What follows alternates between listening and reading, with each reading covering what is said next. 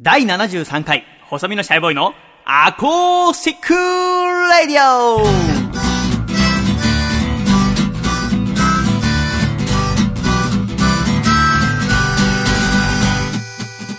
シャイ皆様ご無沙汰しております。細身のシャイボーイ佐藤孝義です。第73回、細身のシャイボーイのアコースティックラディオこの番組は、東京都世田谷区三軒茶屋にあります私の自宅からお送りしてまいります。この番組の構成作家はこの方です。どうも、構成作家の笠倉です。よろしくお願いします。笠倉先生よろしくお願いいたします。お願いします。ということで、笠倉、はい先週ですね、えーエンディングでお話ししたんですかね、はいこの番組、これから三軒茶屋で私、一人暮らしを始めて、今、2ヶ月が経ったところでございますが、なんかみんなですね、いろいろ学び合っていけたらいいね、なんてお話をしていたら、アコラジッコの方からですね、ぜひラジオについて学びたいという、はい。素晴らしい心意気いや、素晴らしいですね。の方がですね、メールいただきまして、はい。今回は2人スタジオにお越しいただいております。はい1人目は、え楓さんでございます。楓さん、こんにちは。こんにちは。よろしくお願いいたします。よろしくお願いします。楓さんね、もうはいすっかり小さくなってしまってますが、大丈夫ですよ。シャイおじさん、あの、放送始まったら怖くないですから。さっきまでちょっとね、はいえー人殺しそうな目でこれはあの、一個一個こうチェックがあるんです。いや、機材がちゃんと動くかなとか、い、ただいたメールは全部ね、印刷できてるかなとか、はいい、ろんなチェックをこう、ちゃんとやらなきゃいけないのですねちょっと怖い顔になってますけど、こう放送になったらね、はいほがらかなアンパンマンみたいな感じがありますので、よろしくお願いしますね。楓さんは今おいくつですか、はい今19歳です。?19 歳、はい大学生？そうですね。大学2年生です。大学2年生の19歳。はい。大学の名前とか言って大丈夫なの？あ、大丈夫ですよ。大学は横浜一律大学。はい。我が横浜のはい。一律大学の今2年生、国際総合科学部ということで。はい、そうです。で、メールいただきました、楓さんから。はい横浜一律大学国際総合科学部2年の楓と申します。先日、アコラジ内でアシスタントを使ってみたい。とお話ししているのを耳にし連絡させていただきましたという旨のメールをですね、楓さんからいただきまして、はいありがとうございます。楓さんなんかいろいろ書いておりますが、はい。私は英語や時事の勉強をし、はい資格も取得しております。そうですね実用英語検定試験準1級。はいこれはいわゆる英検と言われるもの？そうですね。英検ですね。そして TOEIC825 点、はい。は TOEFL-IBT83 スコア、そしてニュース時事能力検定試験2級。はい。これ何ですか？これはですね、あの、政治経済うん。の検定試験ですね。なるほどはねい。楓さんは大学で経済学を学んでいるわけですね。はい、そうです。なぜラジオをやりたいと思ったんですか？そうですね。もともとラジオがとても好きでう、ん。で、何かしらラジオの関する仕事をしたいというふうに思っていて、まあ、今大学でもなんで、いや、あの、これ、就職試験じゃないから、今思いました。就職試験なぜああなたは、の一場面ですよ。就職試験。弊社のどこに魅力を感じたか、よろしくお願いします、みたいな。あ、そうなの、ラジオが好きで？そうですね。ラジオが好きなので、ラジオの仕事をしたいと思って、でも、ラジオの仕事にしてもね、作家だったりとか、そうですねディレクターとかいろいろありますけど、うんパーソナリティやってみたいと思うんですか？そうですね。やっぱり、なんでしょう、一番寄り添っているっていうふうに分かるうん。存在だと思うので、ひょそういう存在になりたいなというふうに。なるほど、パーソナリティ、確かにね、女性のパーソナリティ、FM、AM しっかりいらっしゃいますけど、なかなか若い方っていらっしゃらないもんね、ね。ラジオパーソナリティ。って、ねうんとてもいいと思います。まあ私から何か学べるかどうかわかりませんけれども、ちょっと私もじゃあ今日はちょっとおしゃれなトークをしましょう。あんま作ろってもしょうがない気もしますが、じゃあ今日ゆっくり楽しんでってください。はいよろしくお願いいたします。ますそしてもう一方、こちらは笹尾くん、21歳。はいああ、いい声でございます。じゃあ笹尾くんの前にはちょっとマイクがないのでね、です笹尾くんはちょっと大きな声を今日出していただきまして、お願い。笹尾くんは構成作家志望はい。ということで、うんね、もともとは吉本の作家コースを卒業されて、そうですね。はい。で、今フリーで活動されていると。今、笹尾くんは21歳。21歳です。体重何キロですか？100キロです。100キロ素晴らしいね、おい。100キロか。楓さん2人分ぐらいあるってことよね。だって言ったらね。すすごいね。うわちょっとね、最初この部屋でね、私の三軒茶屋暮らしめてまだ2ヶ月の小さい部屋でございますけれども、まあ、椅子が一応ソファーが2脚あって、はい。あとは私がいつもデスクに使ってる椅子1脚と、で、あとこう持ち運び、すぐ折りたたみ用の椅子が1個あって、はい。まあ、場所的にね、折りたたみに笹尾くんに座ってもらおうかと思ったら、ちょっとね、100キロだと壊れる可能性があるということで、急遽レイアウトを変更しましてですね、今特別仕様でお送りして、私がちょっと硬い椅子に座ってですね、えーお送りしているという中でございますが、笹尾くんはなんでラジオをやってみたいと思ったんですか？純粋に好き。ラジオ好きなんですか？はい。あ、そうですか。ちょっとじゃあぜひ、えー、笹尾くんの企画でなんかやってみたいと思いますので、まずは今日ね、えー、楓さんと笹尾くん、はい。アコラジの雰囲気を掴んでいただいて、はい。い。ろいろですね、私も二人から学んでいけたらと思いますので、どうぞよろしくお願いいたします。よろしくお願いします。ね、すぐに笹尾くんにはちょっと笠倉の座を奪い取っていただきたいと思いますけれども、どうですか、笠倉先生はお二人の若いものを見て。若いね、でもやっぱ、ね。君が今20、まだ3だよね。まだ3ですけで、ど9月で24になるということで。はい若いね。若いですよね。ねえ本当に私がどんどんおじさんになっていくね。なんかおじさんでここ1、2週間結構頑張って働いてたのもあって、で、まあ、ここ半年ぐらいもいろいろね、いさかいがあったわけじゃないですか、横浜出る出ない。はいもう、笠倉といつも話してるんだけど、私の白髪がどんどん増えて 見える？すごくね、白髪が増えちゃって、ちょっとこの後ね、映画の舞台挨拶私立つから、後でちょっと何本か切ってもらおうと思ってる、自分じゃ切れなくて白髪ってうまく。だからちょっとね、もう困っちゃう。で、私ちょっと無理すると体に異変出ちゃって、今鼻の下に大きなニキビできてんだけど。そうですねそ、そうう嫌になっちゃうわよ。もうね、でも若い人のエキス吸い取って元気にやっていきたいと思います。まあこの収録始まる前にね、この三軒茶屋の私の部屋来ていただいて、ね、私はちょっと資料のこうやって台本書いたりするのがあったんで、笠倉と笹尾くんと楓ちゃんで3人で喋ってましたけど、はい。はい3人が私がなんか録音してるんじゃないかって思ってビクビクしながら 当たり障りのないことをずっと喋るっていうのをやってましたけど、そんな暇はないんです今日は。安心しました。えーそれにしても、まあ、笠倉がね、しね二人と頑張って喋ってくれてましたけど、はいちょっとでも尺に差あるのは、はい笠倉の二人に対するフランクな感じね。なんか、良きお兄さん的なスタンスで喋るじゃないですか。最近、大学ではこういうの流行ってんの？そう。ああ、いいね、みたいな。いや、でも正しいと思う。ね、そんくらい、要は敬語を喋られるよりも、ね、笠倉の方がもちろん年上なんだし、こう喋ってもらえた方が楓さん的にも、笹尾くん的にもありがたいと思うんだ。ただね、はい私ね、はいそれができないの。年下の人に対しても敬語で喋ってしまうっていう。半年ぐらいはそうなっちゃうんじゃないかな。だから笠倉に対しても最近、えー最初はずっと敬語だったし。そうですね。それどうやんの？逆に学びたいわ、君から。どうやったらそんなに慣れ慣れしく喋られる まあでもフェードインしていく感じですよね。初めは敬語なんですけど、いつの間にかみたいな。あ、そうなんで、だ。またちょっと敬語に戻ってたりはするいや、でもそれが一番理想。想的なんじゃないですか。あ、いいですね。ちょっと私もその感じ学びたいと思いますけど。君の今日の服装何なんですか？そ れあいじります。なんかドイツ軍人みたいな格好してますけど。なんか古着屋で見つけたんで。あ、そうなのはい。なんか、いろんな国家間の主張を、ラジオだからこそなんか、見えないからっていうのをいいことになんかしてきてんのかと思って。してないです。何？その時事問題に合わせて。あ、そうなんだ。はい一応私は日本のね、はい国家予算を使って船乗りの教育をされてましたので、ちあーょっとなんかメッセージ性を感じて。ないです、ないです。あないんですか、はあじゃあ楽しく喋っていいですか、いいですよ あということで、じゃあ今週もお送りしてまいりましょう。まあ、この1週間、先週はね、アコラジ夏祭り2015美味しいラジオの作り方の音源を流しましたが、はいあれから祭り自体から2週間経ちましたね。そうですね。いや、本当お越しくださった方もたくさんいらっしゃいありがとうございました。笹尾くんも来てくださいました。はい。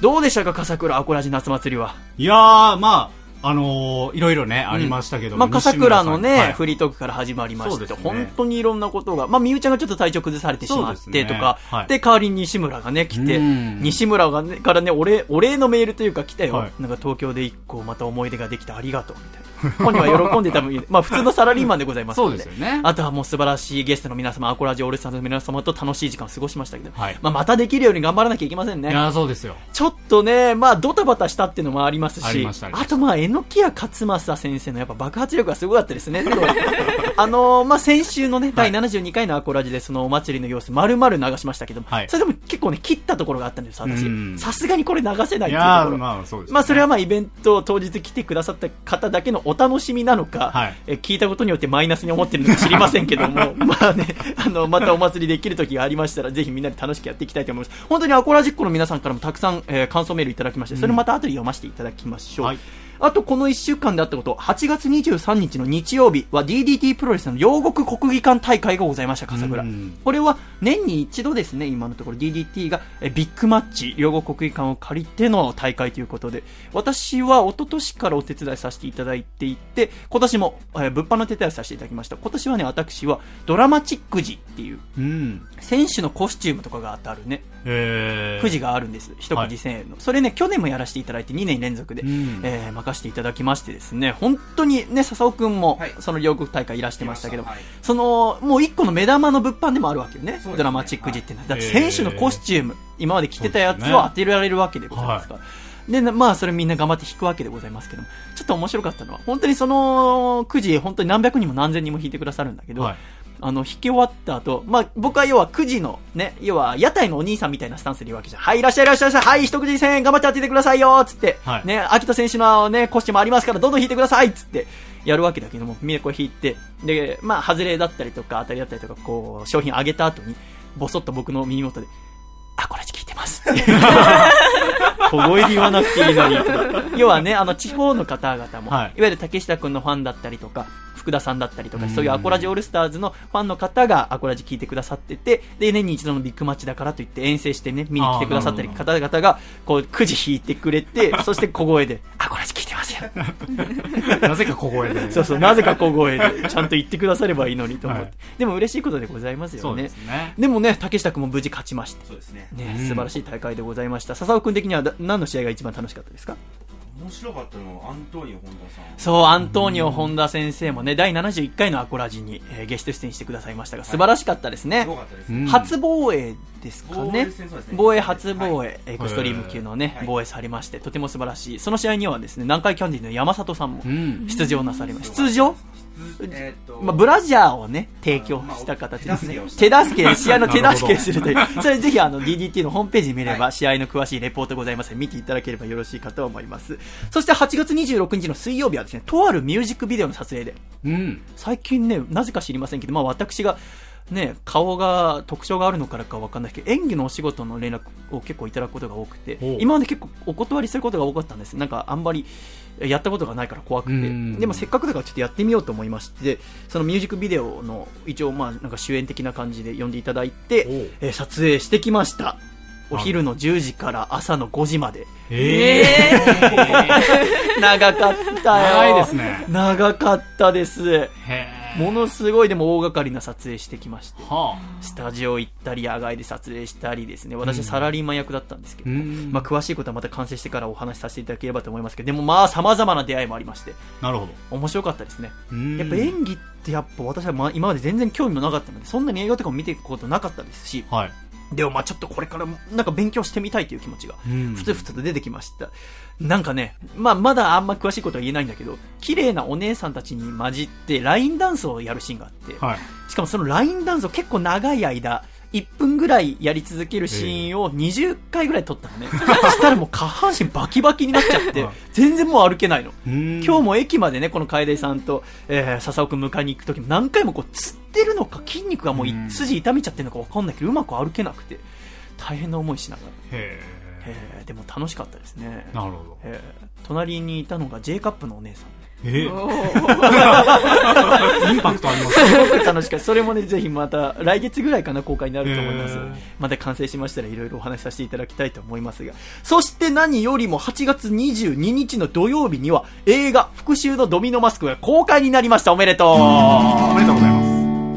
この復讐のドミノマスクってムージックラボ2015っていうですね、コンペティションに出している作品でございますが、もういつから言ってますか？もう半年前ぐらいから話はしてましたね。そうですでね。本当に完成するのかするのかと言ってましたが、まあこの1ヶ月にわたる怒涛のアフレコ作業や追い込み作業と、あと村谷監督の頑張りによって、うんなんとか映画が完成しまして、はい無事公開を迎えました。そしてこれも笹尾くんが見に来てくださった。笹尾くんは素晴らしいアコラジッコで。君はアコラジッコの鏡。ああ、そうですか。どうでしたか、映画の方は？映画で素晴らしかっまあそうでしょう。まあまあ、皆まで言うんじゃないよ、本当に。た。いい映うん、でもね、本当に、あの、森谷監督はじめ、福田博さん主演、そしてヒロインの望月美優さんなどがうん、とても素晴らしい演技してくださって、で、私もやっぱ曲を頑張って作ったので、なんとしても、まあ、審査の結果が出るまであと2週間ぐらい多分あると思うんだけど、なんとか私は、要はミュージシャン賞っていうのがございますから、うん音楽と映画の融合のこのえコンペでございますから、なんとか取らないといけないなと。はい。えー、これはね、ちょっとね、有言実行していかないといけませんからね。うん。なんとかしてミュージシャン賞取りますよ、私は。ということで、まあ、この収録終わった後もね、えー、舞台挨拶がございますし、9月入ってもまだ上映ありますし、そして、えー、順次全国回っていきますので、詳しいものはですね、えー、ムージックラブ2015のホームページ見ていただければと思います。よろしくお願いいたします。ということで、第73回アコラジもやってまいりましょうか。えー、今週、ほんと盛りだくさんでございますから、えー、まあ、とにかくですね、あのー、笹尾くん、楓ちゃん、えー、二人とですね、えー、まあ、私たち、えー、今これ4人、そしてこれ聞いてくださってるアコラジックの皆さんでですね、いろいろ、なんかこう、一緒に学んでいけたらなという企画の第1回でございますので、緊張せずにゆっくり過ごしていっていただければと思います。ではやってまいりましょう。第73回細めのしゃべりのアーコースティックラディオ。この番組は、京都府小林明久、大分県かこちゃん、東京都シャトーオブリアン、静岡県エルモミゴ、東京都エクストリームパーリー、岐阜県緑、以上6名の提供でお送りしてまいります。で、今週の1曲目お聴きいただきましょう。こちら、復讐のドミノマスクのテーマソング、福田博士歌、作詞作曲細身のシャイボーイで、ドミノマスクのテーマ。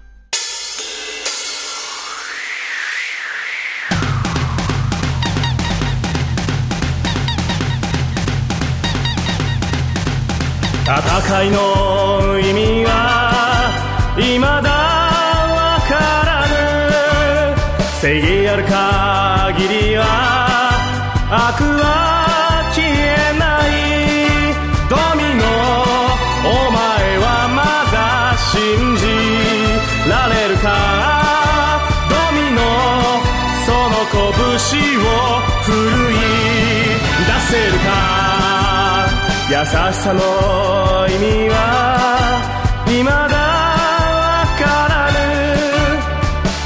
き夜空には星が見えないドミノ。お前はまだ探し行くのか？ドミノ。明日の花を咲かせられるか？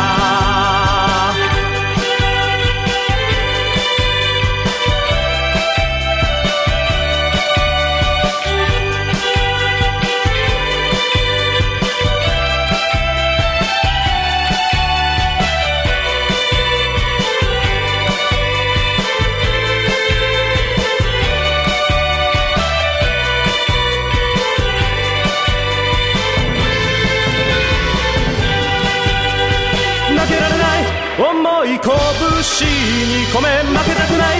打ち込むのさ。熱き瞳の奥に燃える炎を仮面に隠して、戦いの意味は未だわからぬ。正義ある限りは悪は消えない。ドミノお前はまるか？ドミノ。その拳を振るい出せるか？ドミノ。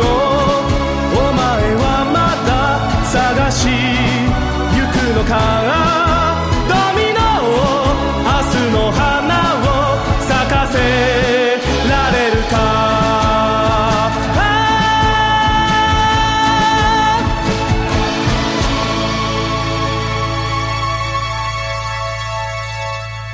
ありがとうございました。福田博士でドミノマスクのテーマお聞きいただきました。それでは、ジェンゴ千葉県、ラジオネーム、抜け作さんからいただいた、細身のシャイボーイがお父さんと仲直りする方法。お父さん夏の終わりを感じて、憂鬱な気持ちになって、ミックスナッツを黙々と頬張るのはやめてよ細身のシャイボーイのアコースティックレイディオシャイ第73回細身のシャイボーイのアコースティックレイディオ改めましてこの番組は細身のシャイボーイと笠倉と。はい、楓です。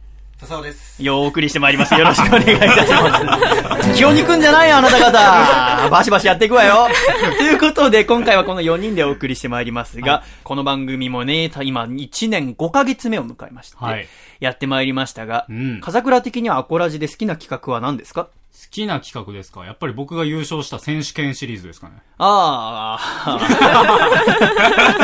まさかこんな自分自分で来ると思いませんでしたあの、選手権シリーズというのは、私が、えー作った楽曲をアコラジッコの皆様、リスナーの皆様にカバーして送っていただくというコーナーでございますね。はい。えー、もともとまあ私の楽曲というのはジャスラック登録、著作権登録をしていませんので、好きにカバーしていただいて、それをネットで流したり、もちろんこのポッドキャストで流しても平気ということが、えーこのアコラジの一つの楽しみでもありますが、はいえー過去にはですね、一番最初は猫になっておいで選手権。そうですね。そしてその後が横浜選手権。うんあの子の恋がうまくいきませんように選手権。そしてママ選手権。過去4回やってまいりまして。うんで、このママ選手権で笠倉が優勝したそう。そうですね。どうでしたか？やっぱ勝つと嬉しいもんですか？かなり嬉しかったです。そうですか。ね、アコラジックの皆さんが頑張って送ってくださったのを全部蹴落として。はい。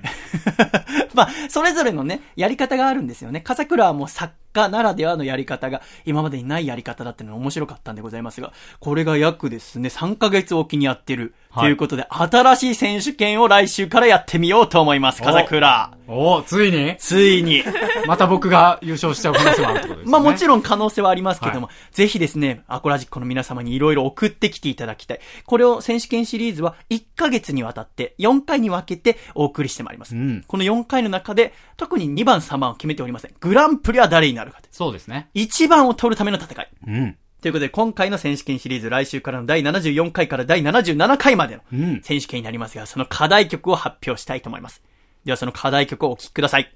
細身のシャイボーイで、寂しさ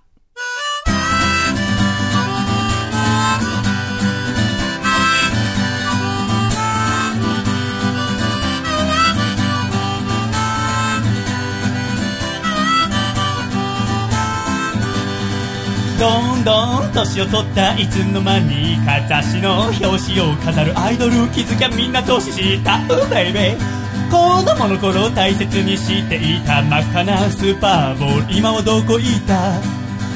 寂しいな。寂しいね。寂しいか。寂しいぜ。寂しいわ。寂しいね。寂しいか。寂しいぜ。父さんの笑った顔を最後いつ見たすっかり増えた白髪の何パーセントが僕のせいなんだ。新聞屋さんにもらったチケットで一緒に東京ドームで野球を見ることはもうできないのかな？寂しいな寂しいね。寂しいか？寂しいぜ寂しいわ。寂しいね。寂しいか？寂しいぜ。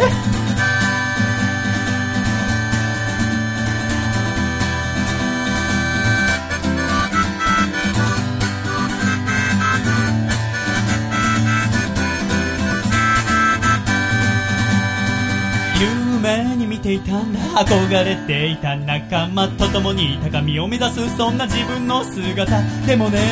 現実はそんな甘くないものね。何も変わらず僕は今も一人ぽっち。いつだって不安を抱え悩みに追われそれでも気づかないふりをしてる。だけど聞いてよ友よ言わせてくれよ。僕はいつも一人思っている。Oh, oh, oh. 寂しいな寂しいね寂しいか寂しいぜ。寂しいわ寂しいね寂しいか寂しいぜ。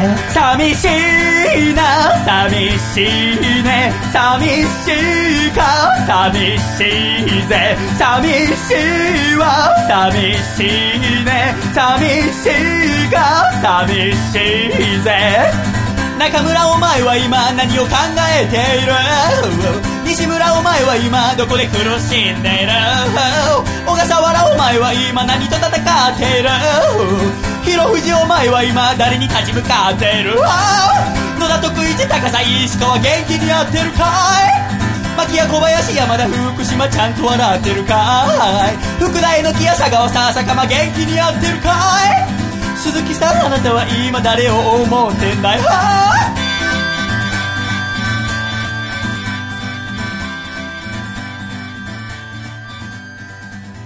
ありがとうございました。細身のシャイボーイで寂しさをお聞きいただきました、笠倉。はい。ということで、寂しさ選手権が開幕いたします。はい。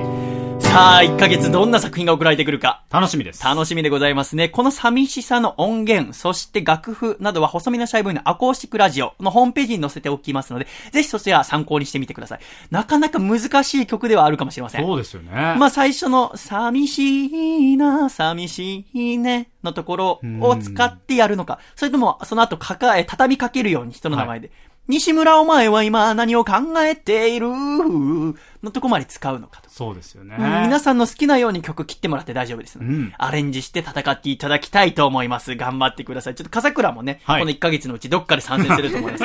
ぜひリスナーの皆さん、特に来週第1回目は皆さんちょっと様子を探りますから。そうですよね。採用のチャンスでございますし、ん私たちもちょっとね、ぜひ送っていただきたいと思います。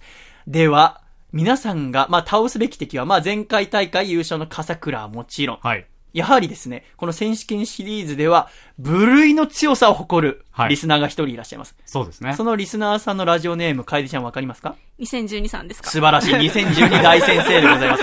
その2012大先生、愛媛からね、はい毎週これ、えー毎回今まで送ってくださってましたが、まあ今回参加してもらえるかどうかわかりません。あの、まあ言っても、まあ、社会人でございますし、はいしかもね、あの、申し訳ないのは結構メールが来てたのは、8月中、いわゆる夏休みがありますので、ぜひ選手権シリーズ応募したいので、夏休み中やってくださいってメールあったの。はい。でも私はやっぱ頑固だから、はい3ヶ月おきだから。がっつりこの新学期とかがね、はい始まった9月からのスタートになってしまいますが。ぜひたくさん送っていただきたいと思います。ということで、やっぱ皆さんが倒すべき一番の敵、2012さんの傑作戦を、ちょっとここでメドレー形式で聞いていただきたいと思います。ではお聞きください。2012メドレーです。どうぞ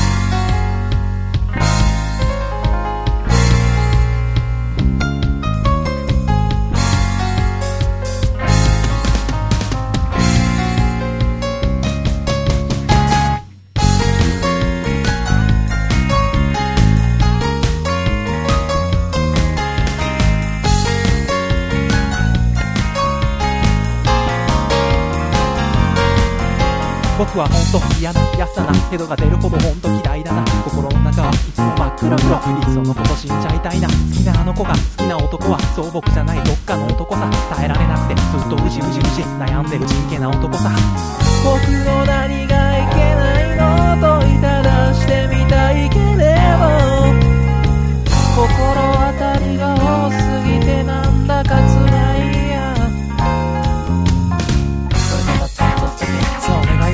神様一生に一度たった一つちっぽけな願いでもいいから。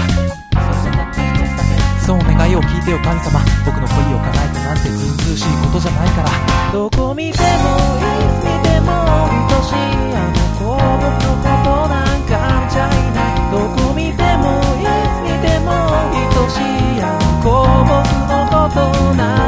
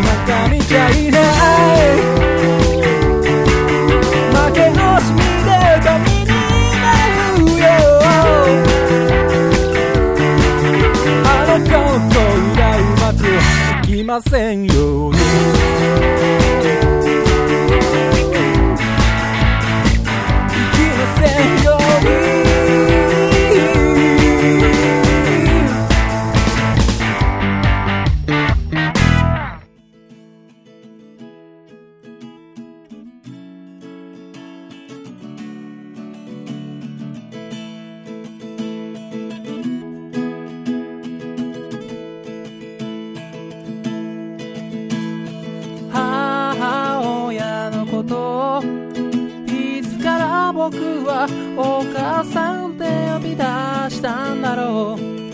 思い出せないや大人になって。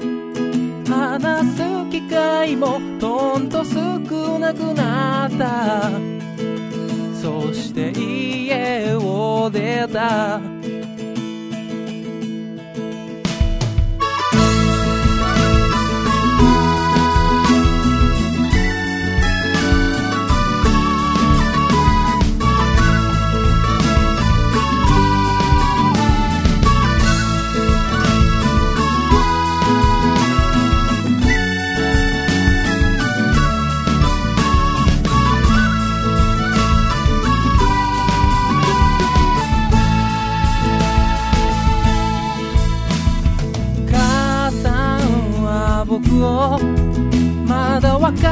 時26で産んだんだ。会社も辞めて泣き虫だった。体も弱く世話のかかる子供だった。本当にごめんな。たまに思うんだ。僕を育てるため何を諦めてきたの？えておくれよ。僕は理想の息子に近づけてますか？ママママママママ。そう叫びたい夜もあるママママ。ママ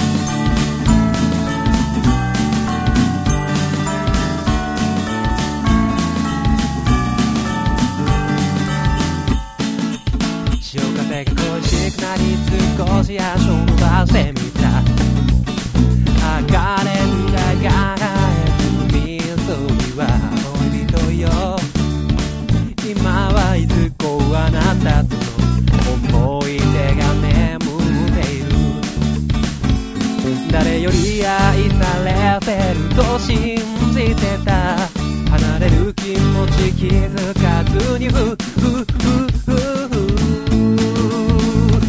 横浜横浜風に髪が揺れる季節が歌うのは恋の歌横浜横浜会いたい人がいる叶えてほしい恋の街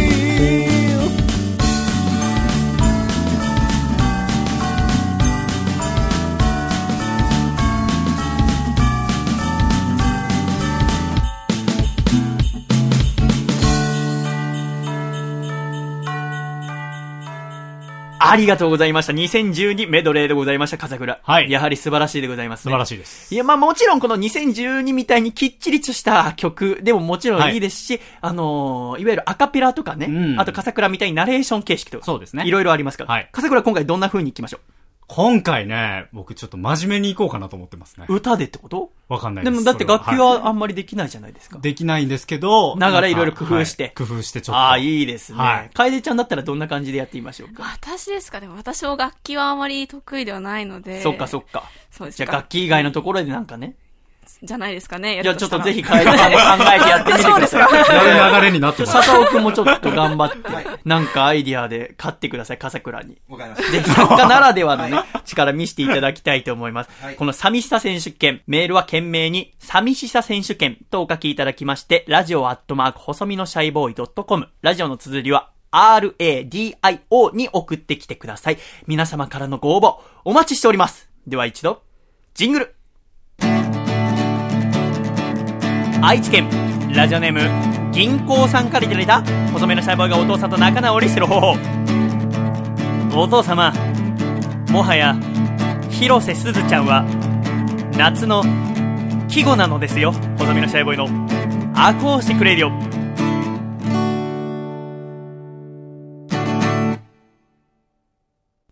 シャイということで、笠倉。はい。せっかくこうやってお二人お越しいただきましたので、はいしかもこうやって夏の終わりうんということでですね、ちょっとおしゃべりの勉強を皆さんと一緒にしていきたいなと思います。はい。笠倉おしゃべりはいかがですか？おしゃべり苦手ですよ。でも言ってもやっぱ大阪人でね、やっぱ私は面白いよと思ってるからこそ、学生の時にお笑い芸人もされてた笠倉さんでございますが、はい。楓さんはこう人とおしゃべりをするのは好きですか、好きですね。あいいことでございます。は いおしゃべりをするのが好きということは。私もおしゃべりをするのは好きなんですけど、会話をする人がいないので、こうやって一人でいつも喋ってるわけでございますが、でもやっぱりですね、こうやって面と面を合わせておしゃべりするのと、一人で、えーこうやってラジオの向こうに人とおしゃべりするのってのはまたちょっと違うもんでございまして、うんまたこうやって結婚式えーなどでいろいろスピーチをするときも、大抵会話はできませんので、一人でこう喋ることになります。いわゆるフリートークというものをするときは、普通の会話のようにやってもなかなか聞き手は楽しんでくれないわけでございますよね。はいそれをどうやったら楽しくなるのか。いわゆる普通のお話を興味持ってもらうお話に変えるにはどうすればいいのかっていうのをちょっと考えていきたいと思います、笠倉。はい。笠倉的にはどんなことを考えながらフリートークとかしたらいいと思いますか？うーん、まあ話の、まあ順番とかもそうですけど、まあつかみの部分とか、うん。まあ結論、まあうん。オチの部分を、うんまあいできるだけこう言わないように、なるほどられないようにするとか、ほう。伏線を張るとか。なるほど。そういうなんかこうやって言葉で聞くと、いわゆるね、最初の入りやすいところ、共通点から入ってとか、はいどうやったらいいのかな、なんてのはなんとなく分かりながら具体例があった方が分かりやすいので、うんちょっとここでですね、あんまり面白くない、でもつまらなくもない、フリートークの例を聞いていただきたいと思います。えーアコラジ夏祭りでの笠倉先生の冒頭の フリートークをですね感、したんですよね。使って、これは別にふざけてるわけではなくて、これを題材に今日は、えー、ちょっとおしゃべりしていきたいと思いますね。まずは、えー、アコラジ夏祭りでの笠倉さんの、えー冒頭のおしゃべりをお聞きいただきたいと思います。約4分間の短いおしゃべりでございますので、ちょっと集中して聞いてみてください。では、どうぞ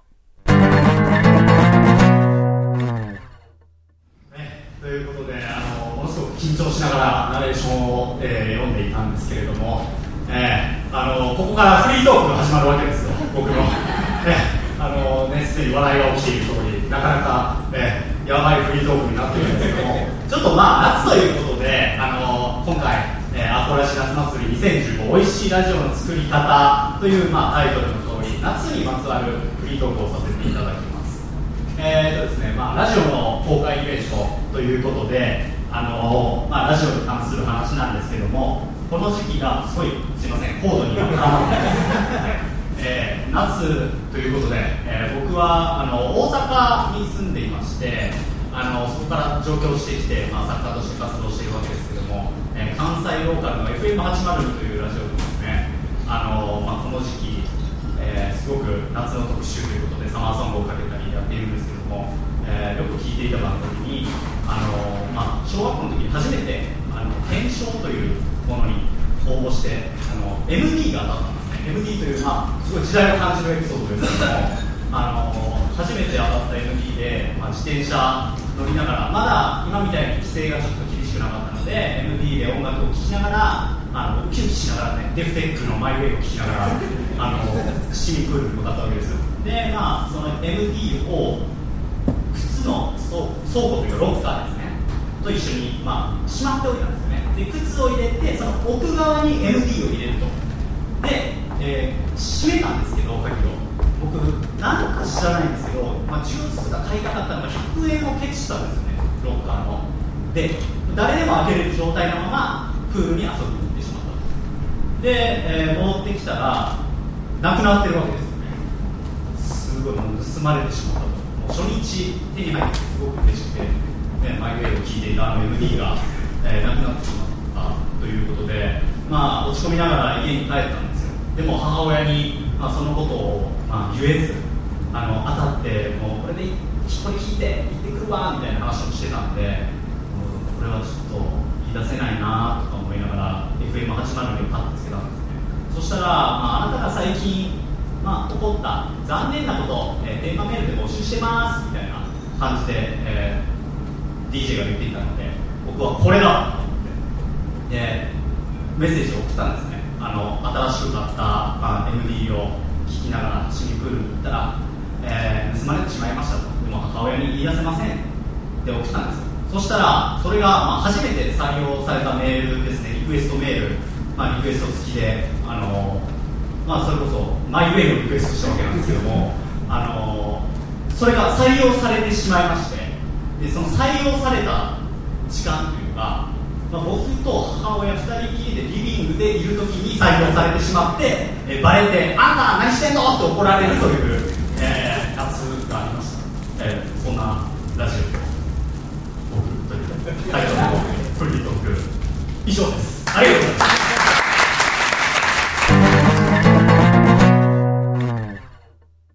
シャイということでお聞きいただきました、笠倉大先生の大フリートークでございました。さあ、いかがでしたか？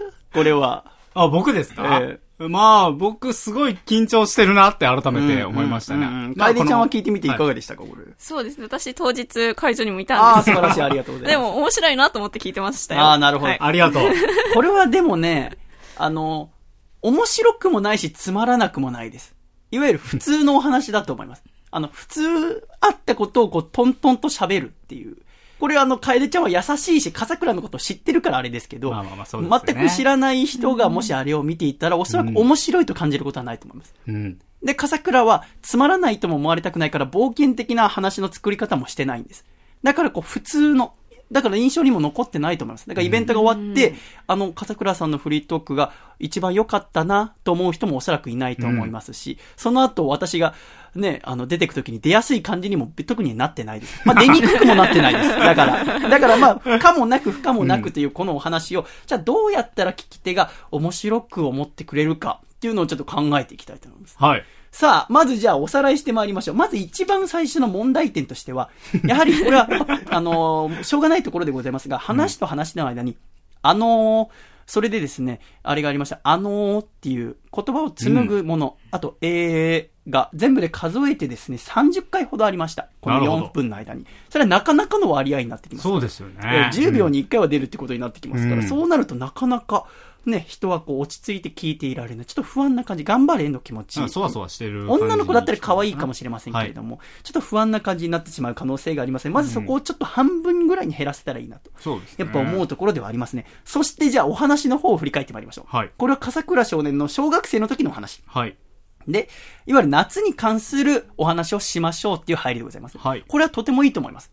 やっぱり夏祭りでございますから、うん夏に関するお話をしていこうという入りはとてもいいと思いますね。はいそして、まず、歌でございますね。うん。デフテックのマイウェイ。デフテックサーマセンマムモンみたいな歌だよね。大丈夫ですか？これ歌って。こんくらいは大丈夫です。えー この尺だったら大丈夫です。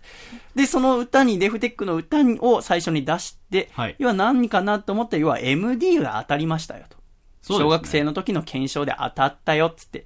で、デフテックのマイウェイを自転車に乗りながら走りましたよ。はい。で、近くの区民プールかなんかに行って、ただその区民プールのロッカーにお金をケチったので、はいえーその時に MD を盗まれてしまったと。うんで、帰ってから、なんとなくリビングで流れてた FM802 の、えーミュージック番組にリクエストを送って、はいえー盗まれたよってエピソードがそのままお母さんの前で読まれて、はい怒られたよっていうのが僕の夏の思い出です。はい。という流れですね。そうですね。さあ、これを笹尾くん、楓ちゃんどうやって面白くしましょうか？っていうところでございますよ。非常にいい素材ではありますけど、そうです。私もこれだけの素材をはいがあって、なぜ笑いが取れないのか不思議でしょうがないです。僕もなんか今改めて聞いて、すげえもったいないなという気持ちになりましたね。あとは一つは、やっぱ冒頭のとこで、私ちょっと緊張してるんですが、を言うと、ちょっと自分の中でやっぱ緊張してるって自己暗示もありますし、はいやっぱ人前で話すときは自分が一流のパーソナリティだというぐらいの気持ちで言う必要があるので、うんもしかしたらそれも結婚式しっかりいろんなスピーチであっても、ちょっと緊張してるのですが、とか、私はおしゃべりが下手なのですが、っていう前置きは言わない方がいいのではないかなと思いますね。ということで、じゃあ内容の方に入ってまいりましょう。はい。さあ、これを、もし、楓ちゃん、笹尾くんだったらどうやってお話ししますか、はい。どうでしょう。でもきっと、そのデフテックの音楽が一つのいいところです。私もそう思います。軸というはか、いそうです中心になると思うので、私もそう思います。まあ、もし私が喋るとしたら、はい最初にその曲を思い出すんです、夏になると。っていうようなあ話をうん入れると、なんとなくそれがテーマとしてなるほど。なるの。かな。やっぱ歌というところで最初軸として組み立てていく。うん笹尾くん、じゃあこの軸となる歌はい。を先に考えました。じゃあそうしたら、話の終着点はどこに持っていきましょうか？終着点は今怒られた。そういうことですね。うんいわゆる一つ、やっぱ人が何か大きなことをされて何か言われたっていうのは感情の揺らめきがありますから、うんその感情の揺らめきで人は笑うわけですよね。じゃあその最初の歌で入って怒られたで笑うようにしていきましょう。じゃあシャイおじさんが考えるところでございますと、じゃあ笠倉先生も、え 笠倉、笠倉、お前プロの 僕の話にうんうんうなずきながら学ぶんじゃないよ。ちょっとじゃあ一緒に考えていきましょう。じゃあ、まずこう人前に立ちます。うんこんにちは、えー、笠倉と申します。はいで、おしゃべり始めますね。皆さんは、えー心に残る夏の歌、皆さんはどんな歌を思い浮かべますか？みたいな入りから入るとしますね。いいですね。ちなみに僕はデフテックのマイウェイという曲が好きです。うん。で、ちなみにこんな曲ですね。ちょっと口ずさんでみたりとかしながら、これ知ってますか？まあ大体僕が小学生高学年の頃なので、まあ13年前ぐらいの曲なんですが、私はこの季節になるとデフテックのマイウェイを思い出すんです。うん。というのもですね。っていうと、最初ちょっと興味を持った入りになりますね。気になりますよね。えーというのもですね、私はその小学校高学年の時、初めて検証というものをやってみたんです。うん。そこで当たったのが、ミニディスク、ポータブル MD プレイヤーです。これもう今では巷では見かけなくなりましたが、その当時はもう最高のハイテクな機器でございまして、うん僕は初めて家で CD とかラジカセで聞くことはありましたけど、外に持ち歩く音楽と一緒に出歩くっていう経験をこの MD で初めてしました。うんその初めて買った MD で聴いていたのがデフテックだったんです。僕は何としてもその初めて当たった MD を使って外に出たくなった。そのもらったその当日に僕は外夏だったのでプールに行きたくなったんです。うんそのプールに道すがら、僕は自転車に乗りながらデフテックを聴きながら行ったんですね。やっぱあの、デフテックのちょっと湘南を感じさせる、そのサウンド。うんそして、えー大阪の君の暮らしてまあ、なんたらって街の、はいまあ、なかなかミスマッチでありながらも、うんなんか、あたかもなんか、湘南を走ってるような気分で僕は向かいましたと。そして区民プール。で、ただ僕、ここでですね、大阪人の気質が1個出てしまったんです。ロッカーがですね、100円を入れて鍵を閉めて、で、それがまた戻ってくればよかったんですけど、一回開けてしまうともう戻ってこない仕組みだった。うん。で、今だったら別にそんなことケチりはしませんけども、当時の私にとって100円っていうのはとても大金でございましたので、まあ、100円入れずに、要は鍵をせずに荷物だけ入れて遊びに行っても行っても要は1時間2時間でございますから、別に荷物もなくなりゃせんなと思って遊びに行って戻ってきて、ああびっくり MD が盗まれてます。うん。はあっていうところでございますね。はいで、MD がなくなっていて、私はショックで、初日でなくしてしまったと。で、私はとぼとぼ家に、えー帰ったわけでございますけども、で、すごく落ち込みました。しかし、まず家に帰って思ったのは、何よりもこれはお母さんにバレてはいけないと僕は思ったんです。っていうのも、僕当時すごく忘れ物などが多くて、その、もう本当にたくさんいろいろ物なくしていて、お母さんにその度に怒られていたんですね。だから、この MD、いくら自分で検証で当てたものとはいえ、なくしたって言ったらお母さんの大目玉を食らってしまう。だから僕はもう絶対お母さんにはバレちゃいけない。ただ、この悲しみ誰かに伝えたい。でも家には妹も弟もその時いなかったんです。そんな時にリビングで FM802、大阪の方はよく知ってくださいってる放送局だと思いますが、802という FM の曲でリクエストを募集していたんですね。で、その時のメッセージテーマが、夏失敗してしまったことだったんですね。で、これはもうお母さんには話せられない。で、僕、その時まだ FM とかラジオにメール送ったことはなかったんですけども、ちょっとメール送ってみようと思いまして、僕はジャーギジョージっていう名前でハガキ職人やってましたけど、その時はもう全然ラジオネームもなかったので、りょうくんっていう自分の本名を使って送りました。なんか送ったらもうスッキリして、まあ、今度いつかお小遣い貯まったら MD 買えばいいやと思ってスッキリしてご飯を食べることにしたんです。で、お母さんと一緒に夕ご飯食べていたら、急にですね、僕の名前がラジオから呼ばれたんです。思い出した。そういえばさっきリクエスト送ってた。ラジオネーム内年区のりょうくん。僕は今日プールに行って100円ケチったがゆえに MD が盗まれてしまいましたで、プー。で、誰も聞いてくれないんで、パーソナリティの何さん聞いてください。で、僕はぜひ、もうラ MD から聞くことができないこの曲をリクエストします。デフテックのマイウェイ。そのメッセージが読まれて、本当はあの清涼感に溢れるデフテックのマイウェイが流れているにもかかわらず母親のじとっととした目、そしてその音楽を聴きながら滝のような汗、というのをこの季節になるといつも思い出すんでございます。しかしこのイベント、さあ皆さんにとっても素晴らしい夏の曲が現れるんじゃないでしょうか。ナコラン夏の人に2015スタートです。みたいな感じだと一個のなんかこう、ストーリーになりませんか？料理しましたね。これをもうちょっとちゃんと詰めていけば、うん要は最後の、要は怒られたっていうところと、うん要はデフテックのマイウェイが最初に出て、あと一番最後にも出るっていうとこ、綺麗になんかできる気がするんですよね。そうですね。要は並び替えの順番と、そして、えーさっき、えー笹尾くんが言ってくれた通り、要は最後どこに持っていくかっていうのを一つ一つ整理すれば、最初、笠倉がイベントでやってくれたのは、こう、おしゃべりをとして、こう、会話として聞くならば順番で分かりやすいんですけども、要はこう、相手がこう、大多数だったりとか、うん自分から一方的に喋る形のあのような場だったり、ラジオだったりするならば、ちょっと変えるだけで一個、ラジオ的なトークになると思いますので。なるほど。ぜひですね、このなんか学校がこれから新学期が始まったりだったりとか、またいろんなすね、結婚式、えー、お葬式、お葬式でおしゃべりすることはないと思いますけれども、なんか機会があったら、ちょっとだけ考えてお話ししてみると、なかなか面白いおしゃべりができるんじゃないかなと思います。私もちょっとね、また来週一個、フリートークなどする機会がありましたら、いろいろ考えていけたらいいなと思います。ぜひ皆様からも、なんかこういうね、私はこういう喋り方がいいと思いますよとかありましたら送っていただけたら嬉しいと思います。ということで、お勉強の時間はこの辺りにしまして、では一度ジングル行きましょうか。では、楓ちゃん、ジングルのコールをお願いいたします。ジングル。大阪府ラジオネーム私の傘だけありませんさんからいただいた細身のシャイボーイがお父さんと仲直りする方法。お父さん。いくら東海大相模が優勝したのが嬉しいからって僕の部屋にピッチャーマウンドを作るのはやめてよ。細身のシャイボーイのアコースティック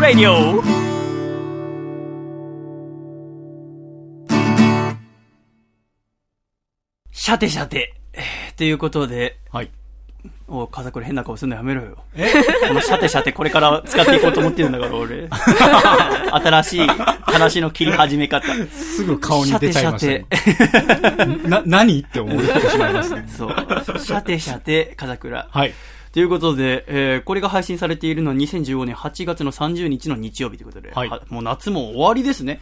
そうですね。ちょっと今週に入って急に涼しく、うん。今日もここ三軒茶屋ではこの夕方現在22度でございますよ。うん。涼しいね。涼しいねびっくりしなかった？こんなに急です、毎年。いやー、まあなんか台風が通り過ぎたりしてちょっと変わったりとかはありますけど、まあまあはありますけどね本当にここ3、4日でね、ぐっと冷えましたが、アコラジックの皆さんは体調大丈夫でしょうか？本当お体にお気をつけいただきまして、毎日楽しく過ごしていただきたいと思うところでございますが、いよいよ一人暮らしも3ヶ月目にこれから入ります、9月に入ったら。はい。いやー、今のところ非常に、えー楽しかったり辛かったりしながら、お楽しく過ごしているんでございますが、まあ夏の終わりにちょっといろいろ考えることがありまして、はい。やっぱり夏になるといろいろやっぱ、えー凶悪犯罪などもいろいろ増えたりとかですね。うん。そしてまあこれからまあ新学期が始まったり、あと長い休みの後などはいわゆる学校に行くのが大変だったうんり辛いなと思う人や、職場がちょっとね、嫌だなと思って、そのまま会社を辞めてしまう方のも増えるところでございますが、なんかこう、いろんな人の気持ちを知りたいなって最近よく思うんですね。はいっていうのも、まあ私今26歳なんですけども、最近よく、なんか暮らしていて、この気持ち、前にも味わったことあるなって思うことがあるんですよね。うんこの気持ちど、いつだっけ小学生の時だっけな。あれ、この、あなんか人に優しくされって思ったのは高校の時だっけなとか、なんか2週目に入ったというか、えー、なんか人の気持ちについて考えることがあります。こうやってなんかソーシャルネットワーク、しっかりネットだったりとか、過去に比べて、要は皆さんが思っている相手があ心の中で、要は言葉として本当にこう声帯を震わせて発していること以外のことで、お互いの内側が分かるようになってるはずなのに、よりなんかお互いの気持ちが分かりづらくなってしまったりとかっていうのを見ていて、人っていうのは本当に面白いなって私は思うんですよね。そんな時にもっといろいろおしゃべりはしたいなと、おしゃべりをして、私はこう、なんでしょう、人とおしゃべりするのは苦手ですけども、でもそれでも、やっぱこうやって歌だったりとか、ラジオだったりとかで、なんかこう寄り添っていけて、で、少しずつ優しくなっていって、なんとかして、やっぱ私たちの、やっぱ暮らしていくテーマというか、まあ、今年、まあ、戦後70年という節目の年でもございましたけれども、やっぱり平和でみんなが楽しく暮らしていこうっていうところでございますよね。で、私たちがやっぱ暮らしていて、えーやっぱ一番目につきやすい、耳につきやすいのはちょっと刺激的な言葉ですよね。ネットニュースの題材でもございますし、まあ、笠倉なんていわゆるネットの記事も書かなきゃいけないので、やっぱ悩みどころだと思うんです。いわゆる PV、いわゆるあのー見てもらう回数も増やさなきゃいけないけれども、やっぱり、えー記事を書くからには、素敵な記事を書いてほしい。皆さんをこう素直に楽しめるような、そして誰か傷つくような記事はやっぱり僕はあんまり好きではないんですよね。そんな中でお互いのことを思いやって、最終的にはこう皆さんがどんどん楽しくなっていくような、平和が続くように、えー言葉を選んだりとかしていかなきゃいけない。そんな時にやっぱり、やっぱ相手の気持ち、これを喋ったら相手がどんなことを思うかな。えーこの人は何を知ってもらったら嬉しいと思ってくれるかな？何をされたら悲しいと思うかなとかそんなことを、えーこの夏の終わりにいろいろ考えてそれを、えー一曲にしていましたので聞いてください。細身のシャイボーイでこの気持ちを知っている。夏の終わり風はそよぎ窓際に腰掛けて空を見ていた。胸の中に。残るぬくもり。その正体が何なのか。掴みきれずにいた。優しさとは違う気がしているけど。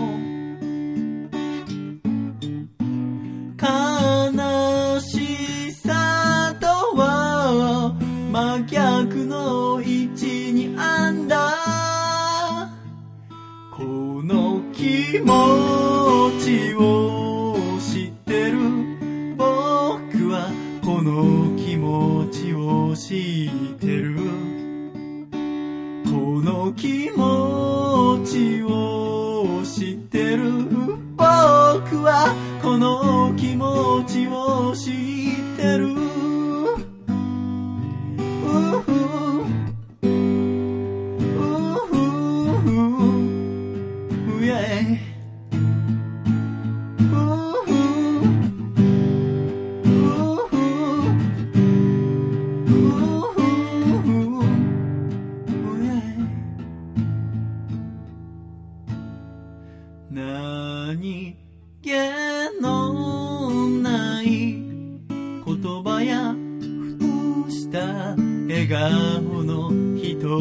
一つに力があることを君が僕に教えてくれたんだこの気持ちを知ってる。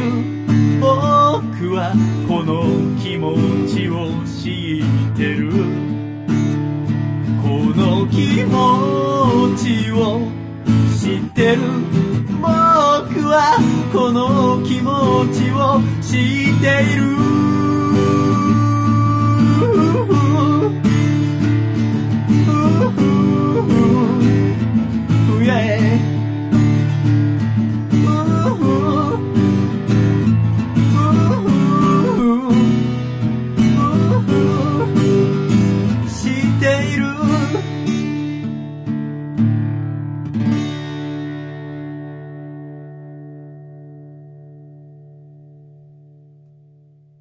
ありがとうございました。細身のシャイボーイの新曲で、この気持ちを知っているでした。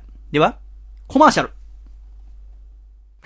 アコラジお聞きの皆さん、お元気ですか ?2 億万年に一人の逸材、竹下幸之助です。プロレスラー竹下幸之助の強さの秘訣は、離乳食から食べ続けているつくねにあります。ぜひそのつくねを僕の両親のお店、焼き鳥大吉千島店でご堪能ください。名物おかみと美味しい焼き鳥があなたのお越しをお待ちしております。お店の詳しい営業日やアクセスは焼き鳥大吉千島店で検索してみてくださいね。大吉の焼き鳥食べて、デッドリフト200キロバンバン上げたったらええねん。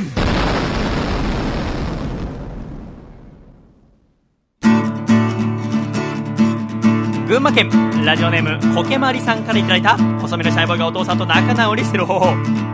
お父さんそのセミ絶対生きてるよ。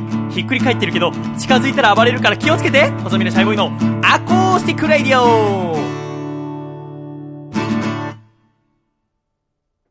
つれづれなるままにアコラジライフ。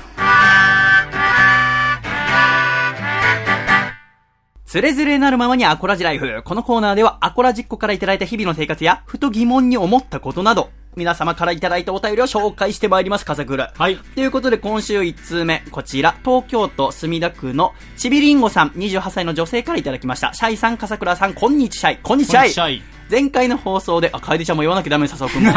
一緒になってね、言わなきゃシャイさん、笠倉さん、こんにちシャイ。なんで言わねえんだよどうしたんだよなんで3人が3人揃って俺をいじめようとしてたこんにちシャイって言ったら、こんにちシャイって言うんだよ恥ずかしいとか言ってちゃいけない。シャイとか言ってちゃいけないんだ、バカ、お前。えーっと、前回の放送で、アコラジ夏祭りの様子を聞きました。男祭り感がすごく楽しそうでした。うわー、なんで私は行かなかったんだろう、とものすごく後悔しました。えー今回は単純に一緒に行く人がいなくておじけづいてしまいました。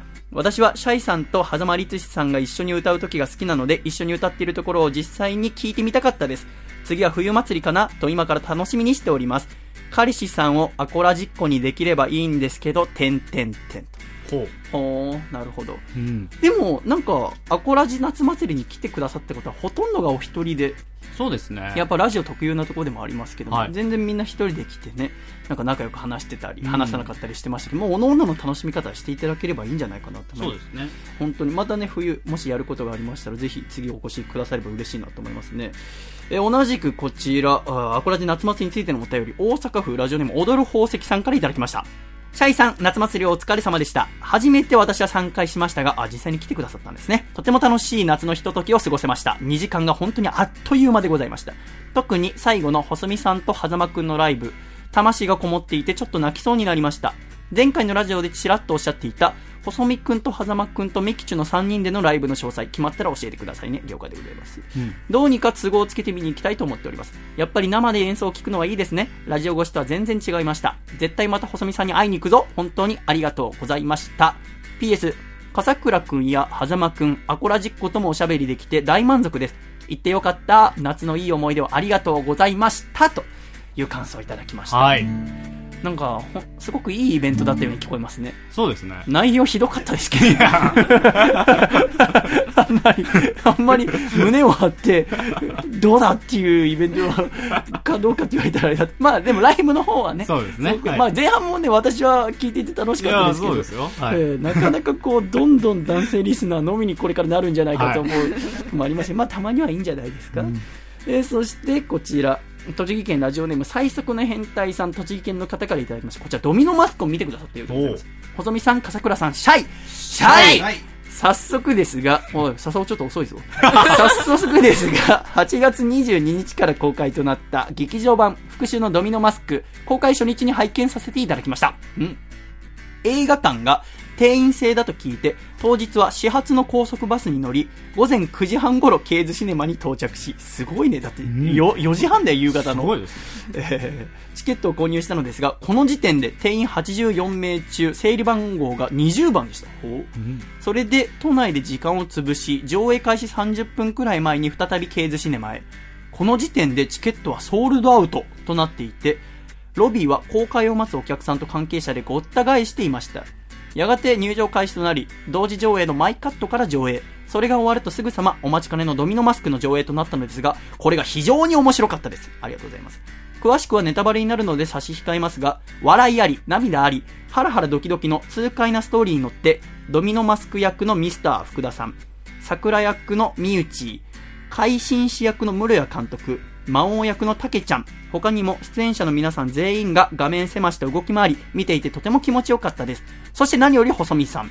演技はもちろん、劇中で歌った歌、そしてドミノマスクのテーマとエンディング曲の妹と、細見さんのいろんな良さを堪能できますので、細見さんのファンの方、そしてアコラジックの皆様は、機会があればぜひとも見ていただきたいなと思いました。長々と失礼いたしましたといただきました。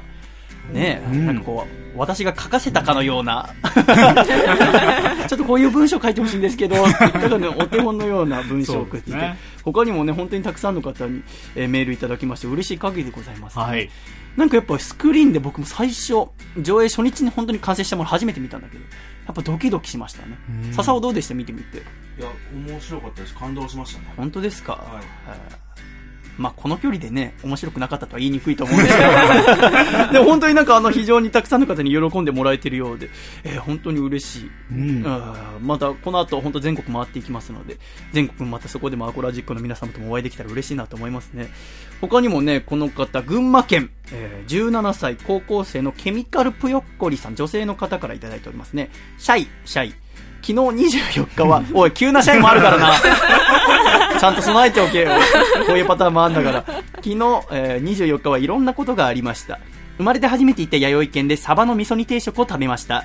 この定食のお味噌汁のわかめに切れ目が入っていて、よく見るとハートの形をしていました。わかりづらいけど写真を添付しておきます。女子高生ってこんなハートフルなメールを、このドブ沼みたいなラジオに送ってくださるんです。そして夕方、福祉のドミノマスクを見に行きました。席について始まるのを待っていたら、私の隣の2つ空いていた席に、なんと、福田さんと室谷監督が座ったのです。びっくり。監督はすぐに席を立っていったのですが、福田さんはずっと近くにいたので気になって仕方がなかったです。福田さんが去った後、席の足元に衣装のキラキラがたくさん落ちていました。迷惑なやつですね。えー緊張して言葉に詰まってしまいましたが、映画が終わった後、ロビーに行った細見さんと少しお話ができて嬉しかったです。ベストアルバムにサインもありがとうございました。細見さんは一人一人丁寧に対応していて、本当に優しい人だなと思いました。細見さんは一人一人丁寧に対応していて、本当に優しい人だなと思いました。いや、君たちがなんか、わかります、わかります。無視するような顔したから、ラジオの前のやつの人だとなんかうるせえみたいな 顔が目に浮かんだのに2回言いましたけども。えー福田さん、室谷監督、リスコさんともお話ししたかったけど、電車の、えー終電が危うかったのですぐに帰らなければいけなくて残念でした。しかし、ドミノマスク本当に面白かったです。今日はいろいろ嬉しいことがあって充電できたので、明日からまた受験勉強頑張ります。長々と失礼しました。ではまたね、といただきました。はあ、そうですか。なんか受験勉強の合間にお越しくださったということで。うん。素晴らしいですね。いいじゃない、こうやって映画がなんかこう人々の楽しみになるっていうのは。いいですね。やっぱ映画最高の娯楽だっていう人もたくさんいますから、うんえーまだね、公開続きますし、なんとしてもやっぱ賞取りたいね。うんやっぱ、おのおのが、やっぱ私やっぱ音楽の方取るし、やっぱ監督はグランプリ取りに行くわけです。福田さんは主演男優、三内は主演女優。はあみんなで力を合わせて何とかしなきゃいけないところでございますよ。えー、そして他にも、えー日々の日常を送ってくださっている方いらっしゃいますね。こちら、群馬県ラジオネーム、コケマリさんからいただきました。シャイさん、笠倉さん、シャイシャイあんま大きい声出すと周りの家で いや、嘘嘘。今一人で回転寿司を食べに来ています。最後に食べる茶碗蒸しが大好物です。以上ですけど。いいんですよ、全然。いや、これまでのが長かったですけど、全然いいんです、日々の日常をね。日常を送ってね送ってもらうでも私行ってもいや横浜に行った時週に1回は回転寿司行ってたけど、ね、はい笠倉ともよく行ったじゃん。行きましたね。三軒茶に来てからまだ1回も行ってない。なんか手頃な回転寿司屋がなくて。あいやってない、行きたいね。回転寿司だと楓ちゃんは何食べますか？でも私も同じように最後に茶碗蒸し食べますね。僕食べないね。食べるとしても最初、かい茶えー、碗蒸し最初に食べますか？あ。あんまり締めでは食べないイメージですあ、ね。本当ですか、わかんない。でも食べる人は食べんじゃん。これうどんとかならなんかわかりますけどね、あー締めで？はい。なんか、麺うどんの締めみたいなも俺結構最初の方だな。あ、最初ですか。あーそうなんだ。お腹溜まっちゃいませんか？ああ。まあ、笹尾くんは100キロを超える巨体ですけど、たくさん食べるんですか？たくさんありますね。たくさん食べんだ、やっぱり。そっかそっか。まあ、食べるだ。見た目通り。回転寿司だと何皿ぐらい？いけるあの、2貫1皿のみのやつだったら。15皿ぐああ、でもまあ、そんくらいかうん。なんでさ、どうやったらその100キロなんてなんの？らい。わかんないです。わかんないんだ。大変だね、わかんないで100キロいっちゃう。あ、そうですか。ちょっと、それさ、痩せたいと思う？別に、そんな？全然思わないです。あ、思わないあな。ー別に日常生活何も困ったりしないの？困りますけど、えそこまで。あ、そうなんだ。今生きてるんで。あす 大きく出てる。生命のこと言われたら私ももう何も言えなくなってしまいますが。では、えーあとはこちらのコーナー行ってみましょう。ラジオの悩み、教えて、シャイボーイ先生ことで、こちらはですね、毎週一通ラジオに関するお悩みをですね、えー解決していきたいと思います。今週は、えー匿名希望の方からいただきました。はい細見さん、笠倉さん、こんばんは。こんばんは。こんばんは。最近ちょっと疑問に思うことがありメールをさせていただきました。うん。それは、放送作家さんがラジオにネタ投稿をするということです。先日、先日、あるラジオで、笠倉さん、かっこ、ジャーゲジョージさんが投稿しているのを聞いて、はいはい。この人は単純にそのラジオが面白いからネタを投稿されているのか、それともうん、未だにハガキ職人気分が抜けていないから投稿しているのか、その点少し疑問に思います。うん。私は放送作家ならラジオに投稿するなとは言いませんが、はするべきではないと思います。細見さんはいかが思われますか？というメールでございますね。はいはいはいはい。僕はね、これちょっとネットパトロールをしていたところね、こういった意見をうん。ちょっと取り入れまして、どういうこと？あの、同じような意見があ書かれておおり、あ、なるほ君がど、こういう考え方もあるのかと。うん。いうこともありましたけどうも、ん。確かにね、これ、あるんですよ。ちょっと待って、なんで自分が責められないようには い今すごい喋ってるんです。よ。自分から。自分から。はいすごい喋ってるんですけど、うん、うん、何？まあ、あるんですよね、うん確かに。まあ、でも、僕はうん純粋にラジオが好きで送ってるんで、別に、そんな嫌味なこと言わないでいいじゃないですか。職人気分が抜けてないとかね。もう、ラジオが好きなんですよ。あの、この点に関して、あ、じゃあ細見さんはどう思いますかって言われたんで、僕は、はあの、笠倉が実際にラジオでね、読まれてんの何回か聞いて、うんね、いチクって言ったりしてましたけど、ではいも、その点に関して別にやめろとかとは言ったことなかったじゃないですか。から僕はさほどあんまり考えたことなかったんですよ。い。はい。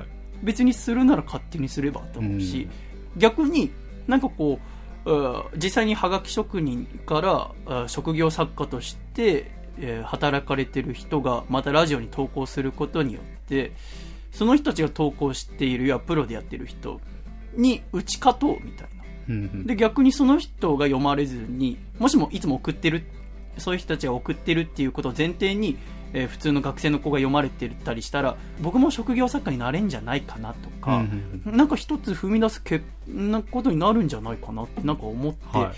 僕はなんかあんまりそう投稿するなあーっていうことは思ったことはないんです。うん。おそらく、まあ、この匿名希望さんだからあー普段ラジオに投稿している方かわかんないんだけど、うんきああんたらみたいにこう内部事情を知ってコツとか分かっている人が読まれたらその分私たち学生だったり社会人だったりうんの,、あの読まれる分が少なくなるじゃないかと思われてるのかな？まあ、それもありますよね、多分。その点に関して楓ちゃんはどうでしょう？でも私は投稿してもいいんじゃないかなというふうに思いますうねんやっぱりこう自分はその番組面白いと思って聞いているので、うん。プロの人が投稿しているとやっぱりあプロの人から見ても面白い番組なんだなっていうふうに思えるので私はこうラジオ聞いてってあの笠倉さんの名前を聞いたりしますけど、うん。うんあいや、僕は聞いてるんだもちろんラジオで笠倉が読まれてるの聞くとイラッとするんですよ。単純に休みの日か、夜に笠倉のことを考えたくないってことがあるけど、えーこれどうなんでしょうね。どっちがいいんだろう。まあそうですね。だから僕、気にして、一時期違うラジオネームとかで送ってたこともあるんですよ。うんうんうんなんかまあこういう意見も上がるだろうなと思って。うんうんでもなんかそれも気持ち悪いなと思ったんで、うんうん別にそんな、なんかすごい自分のことを気にしてるみたいな感じになっちゃうので、うんうんうんまた、ジャーゲジョージに送ってるんですけど、うんうんこれもう逆手にとってさ、はい。君もうガンガン送れば。まあそれ、そうですよね。その方法は嫌われればいいんじゃない？どんどんもう、したらちょっとハガキ職人から嫌われてさ、はもう、あのクソジャーゲジョージとかいうやつよりがもう読まれないぐらい、俺たちで頑張って面白いネタ書こうぜってはい。思われるぐらい、君がヒーローになったら面白いんじゃないかなと思うんですね。だって実際にこのね、笠倉がだって今、娘と妻がいて頑張って暮らしてるわけでございますから、はい。要はなんか一個ね、非常に僕は面白い一個のケースとして、なんか身近に感じられるので、でね、まあどんな人かなって人となり知りたくなったら、あの、アコラジ聞いてもらえたりしたら、笠倉が毎週喋ってるわけでございますから、はいで、いざ聞いてみたら、喋りがつまんないって言われて、なんだこいつも可愛いとこあるじゃねえかみたいに。思われる可能性ありますから、なんかぜひですね、はい。ね、他にもあの、えー関口優斗とかがはい。今サブサッカーでついてたりするでしょ、そうですね。あの浅井亮さんの番組、はい。僕あの番組すごく好きで毎週聞いてますけど、浅井亮さんともいつか喋ってみたいなって私は思う、うん今一番喋りたい人かもしれない。自分より卑屈な人初めて見たかも。あの同じ平成元年生まれなのよね。学年は僕の方が1個上なんですけど、えちょっと素晴らしい平成生まれであんなに偏屈な人初めて見たなんか、サブ作家とかで入ってる曲のラジオには送らないようにはしてます。さすがに。はあ。あの、なんか暗黙の了解かわかんないですけど、あそれはちょっとまずいんじゃないの？とは思います。へえあとそういうのあるんだ、僕の場合、東京 FM とかでやってますけど、うん。東京 FM の番組にはうん。送らないっていうことに、うなんだ。はい、してます。あそれは単純に迷惑がかかるじゃあぜひですね、この匿名希望さんもそんなあのカリカリなされずに、その分もうちょっとね、はい。あの、笠倉に打ち勝ってやるぞぐらいの勢い。で、なんかラジオが盛り上がるのに一ついい、えースパイスになると思いますので、ぜひ許していただければいいなと思います。ただ、ちょっと香ばしいのは追記です。えー PS、はい。一時期笠倉さんは、えー問題を起こしてツイッターを自粛していたんですよね。ツイッターで調べたら、笠倉さんが裏アカウントでツイッターをやっていて、はい。自粛中にも裏でツイートしているのを見つけちゃいました。笠倉さんは、あの時本当に反省していたんですか？でその裏アカのあれが出てきますけど、これもはい、僕ちょっと思うとこがあって、はいまあ、いやるなとは言いましたけど、はいよく表向きに発信してない方ではい、やってないなら僕はいいんじゃないかなって僕はちょっとその時思ってて、うん。ね、しかもそういう話もしましましたしね。い？や、してないけど、えーし その点に関しては本当にしてないけど。よく記憶をちょっと改変いや、しました。多分してないと思うけど。した俺してないよね。したっけ？いや、わかんないです。お、オンエアの時かわかんないわかんないってことに。にしといてやるわ。で、その、あのー何？僕は裏アカウントとかそういうことに疎いしやってないからあんまりわからないんだけど、うん例えば、別に裏アカウントを持ってたりして、私がまあこの時期、まあ、笠倉にちょっと、ね、ネットとかよりも他に本読んだりとかいろいろして学ぶことがあるんじゃないかっつってた時期があったんです、半年前ぐらいにね。はい。そんな中で裏アカウントがあるっていうことで、えーこの匿名希望さんだったりが、なんだ、そういう表向きはやってもなんか裏でね、こうやってチャカチャカやって全然何も学んでないじゃん、反省してないんじゃないの、うんと思わせてしまったことに関しては、僕からも謝らなきゃいけないなと思います。それを知って僕は放っておいてましたから。うんだから君もやっぱエンターテインメントをやる人間として、ここは一個やっぱ学べるところですよね。別はい別に持ってたとしても、うんね、こうやって裏アカウントの名前ありますけど、実際にあるということを知ったわけですそうね、彼は。表向きのアカウントがジャーゲジョージで裏アカウントが上下ジャージでやってますけどつまんねえ名前ちょっでと、僕のこと好きすぎるでしょ、この人。何が？ねいろいろ調べ上げて。違うよ嫌いだからああ、嫌いだから。嫌いなエネルギーは好きなエネルギーを上回るか嫌いなんですね。うん本当に。許してください。ね。はい。いやあ、こういうとこも全部嫌いなんです。ごめんなさい。らまあ、はいまあ難しいところではあるんですけどここはまあ一個のまたね今後まはいたなんかいろいろあった時にいわゆるこう、はいあのーなんでしょういろいろ考えるところであります,、まあすねやっぱりこうね、、はいろんなこうこの人がこうやって思ってわざわざ送ってくださったってことは、い、わゆる、えー送んないながらも思ってる人はおそらく100人500人いるわけですから、うんそういう人のことを考えて番組が、ね、作っていくっていうのは大切なことだと思います。ただ、あの、この匿名希望さんにも言いたいのは、あの、人というのは、そんなに簡単に、すごく成長しないというのを、ここ、あ数ヶ月で私はよく思います。あの、笠倉しかり、えー、狭間くんもそうですけど、私の3つ下ぐらいの世代っていうのは、浮かれてるっていうわけではなくて、なんかこう、ちょっとラテン系の血が入ってる気が少し、これはいい意味でもある、すごくいい意味でもある。私よりも、だからさっきね、こうやって皆さんでこうね、すぐフランクな感じでおしゃべりされてたのを見て、あ、素晴らしいなと思ったし、とても私みたいな、私とか福田とかずっと敬語で喋るから年下の人でも、それと比べたら、すごくいいなと思うところでもあるんですけど、いまたちょっと抜けてるところとかもほんの少しだけあったりして、ん。で頑張ってでもあの、ね、これからいろんな幅広い人と仕事をしたり、えーこうやってリスナーラジオの放送の向こう側の人とお付き合いするために学んだりとか、こちらから教えたりとかしながら一緒に頑張ってるところであるんだけどもそんなすぐにやっぱ変われない。うん。やっぱ狭間も、この間、アコラジ夏祭りが終わった後、狭間律志君っていう、はい。あの、シンガーソングライターがいるんだけど、あの、で、まあ一応打ち上げっつって、あの、お台場のビアガーデンみたいなところで、まあじゃあご馳走するから何杯でも飲みなよっつって、で、まあ悪酔いして、で、その後まあ私の部屋に夜来て、で、もうずっとゲーゲー戻すんですよ。新築なのに。で、なんか雨、雨、スコールみたいな、嵐みたいな雨が降って、雨降ってんのになんか裸足でもう外なんか出てって、えどっかなんかみんなで追いかけていったりとか。なんか目がもう、ね、犯罪者の目をしてるのすげえ怖くて。でね、えーでまああの榎谷勝正先生もこの部屋に来て飲んでたんだけど、まあ酔っ払ってだよ。酔っ払ってなんだけど、何回も榎谷先生に向かってまあ榎谷先生が狭間に向かってちょっとちょっかいを出したりするわけ狭間くん何潰れてんのみたいな。うるせえんだよじじい印税で食ってるじじいのくせによいわゆる今連載をしてないわけじゃない？あの、ね、今、うんはい。今は連載してないっつってもあの人はびっくりするぐらいの若さで連載をして、映画にもなった作品をデビュー作でやって、はい。僕にとっちゃ、まあ僕もしゃくれじじいとか言うけど、僕にとっちゃ神様のような人なわけ。えのきやのじじいってのは、クソじじいってのは。で、そなんで俺も言い直さなきゃいけなかったのかわかんない。悪い方に言い直さなきゃいけないかわかんないその人に向かって、この印税だけで暮らしてるのたれじじいがよ。これを20回ぐらい言うの。何回も何回も 必要以上に。で、俺もさすがにイラっときてうん、ぶん殴ってやろうかなと思ったんだけど、ただ、えのきや先生は全然怒ってないわけ。うんはははみたいな。うんえのきや先生が怒ってないなら別に、じゃあ俺が怒る必要ないのかなと思いながら。うんで、ちょっと考えたのは、去年、アコラジ夏祭りが終わった後も、狭間くんは暴れて、はいお酒飲んで、なんか全然面白くない振る舞いをして、うん僕の大学時代の助さん格さん的な役割の田口と伊能にすげえ怒られたの。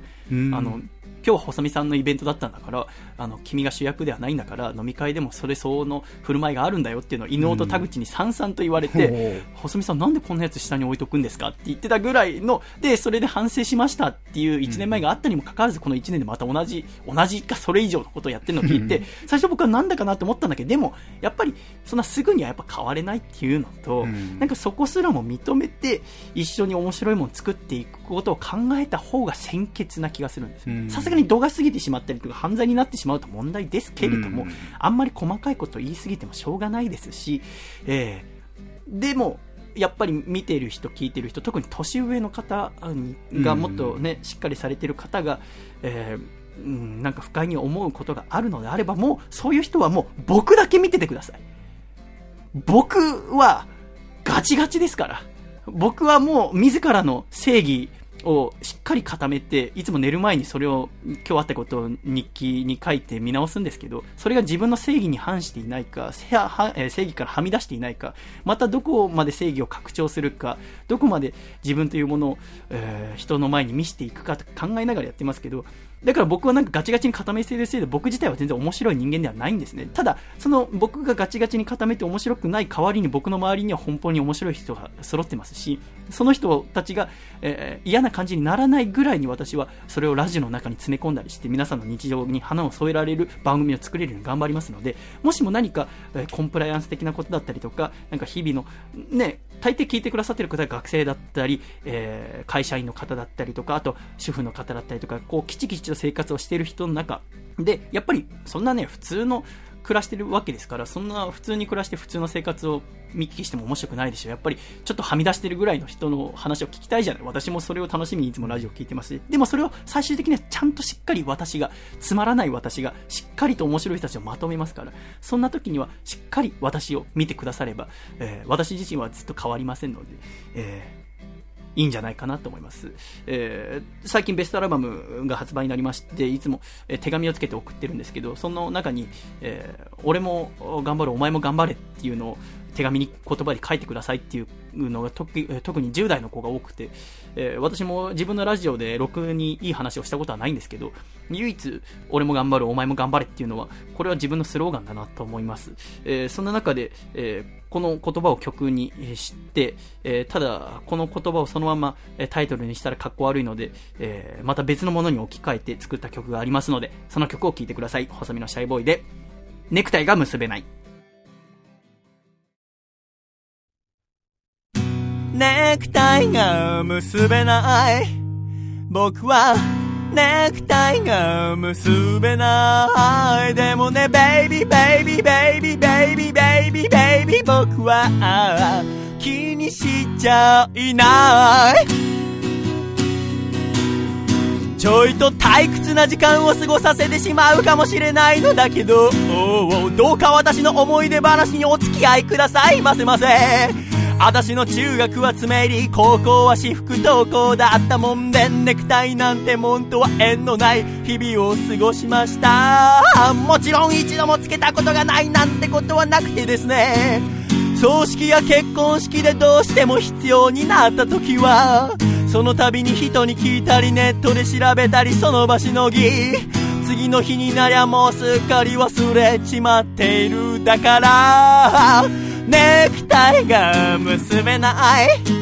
僕はネクタイが結べない。でもねベイビーベイビーベイビーベイビーベイビーベイビー僕は気にしちゃいない。大学で船乗りになるための勉強をしている途中僕はあちっちゃな夢のかけらを心の中に見つけてしまいました。でももういい年だぜ。今から始めたって何も起こりゃしねえぜ。脳みそに言い聞かせては本当の気持ちには気づかんふり。でもあらまなんてことでしょう。私はなかなかのバカモンだったみたいで。就職やら家族やら全部捨てて東京に出てきた26の夏。そして今は歌って喋ってギターを弾いてその日暮らし。小さく古いアパートでラジオを作ったりしています。でもね友よ。風の噂に聞いたよ。もうすぐ初めての子供が生まれるってこと。すごいな。お前は毎日スーツを着て働いて眩しくて見れないよ。でも見守っていてくれよ。こんな僕の戦いを。ネクタイは結ばない。ネクタイは結ばない。誰にバカにされて下に見られ夢見がちだと罵られても。結びやしない。ベイビーネクタイが結べない。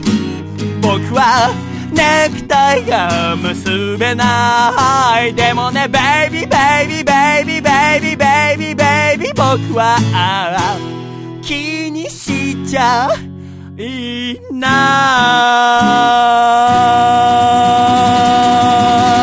い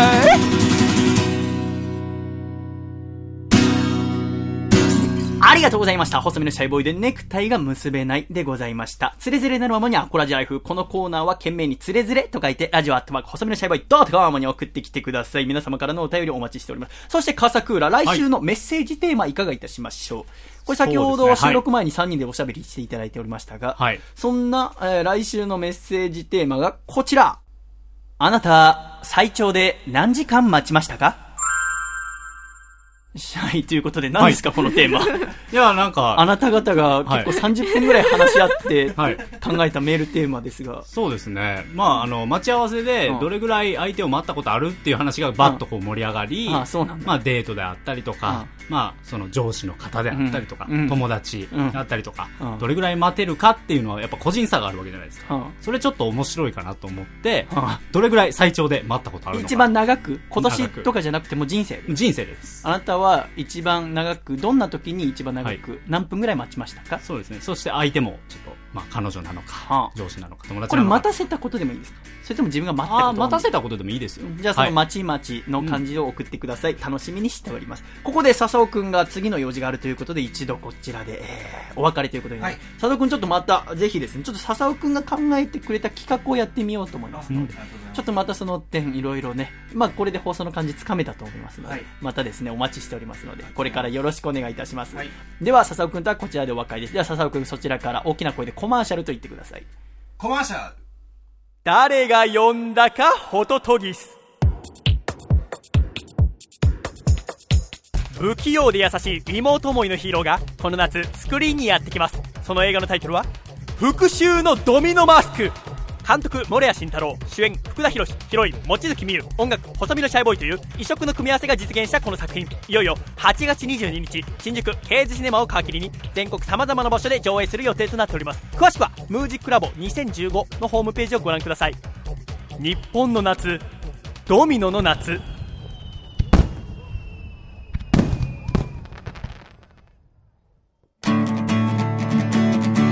大阪府ラジオネーム山田三号さんからいただいた細身のシャイボーイがお父さんと仲直りする方法。お父さん線香花火っていうのは昔お世話になった先生を砲台に乗せて空に打ち上げることじゃないよ。細身のシャイボーイのアコースティックレイディオ。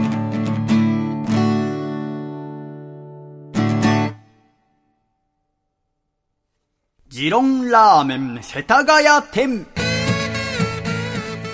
ジロンラーメン世田谷店。このコーナーではアコラジコから送られてきたジロンを紹介し、ジロンに対して笠倉くんの共感度が高いとコールをいたします。えー、とても共感ができる場合はマシマシ。普通に共感できるなっていう場合はマシ。共感できないなということは汁なしと笠倉が言うというコーナーでございます。はい。ということで今週もたくさんの持論送られてきていただいております。青森県のこちらラジオネーム TNTR さんの持論。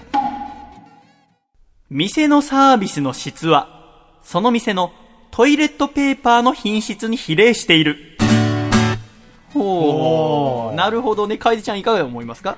どうなんですかね確かに、うんトイレの綺麗さとか汚さがうんお店のこう良し悪しとんつながるっていうのはよく聞く話ですそうよねよね。。あとコンビニでも、なんかこう、そのコンビニを見れば治安がわかるっつって。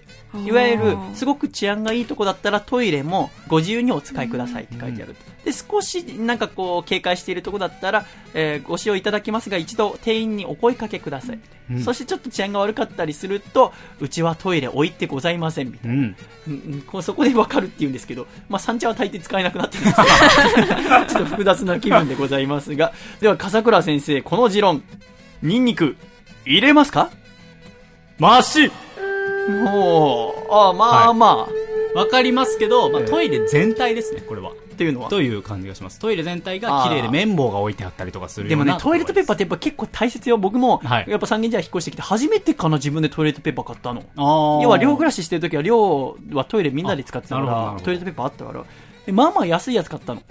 6個入り ?6 個 ?12 個入り？普通のやつって。まあ、12 12個入りか。はい12ロール入りで300円ぐらいのやつ買った。ん。さやっぱあんまりね、なんか拭き心地が良くないというか。ほうほうほだから、なんか、やっぱまあまあ高いやつ買った、2回目。うんうん大切ですね。う。そうですね。そして続きまして、こちら、大阪府のラジオネーム山田三号さんからいただいた持論。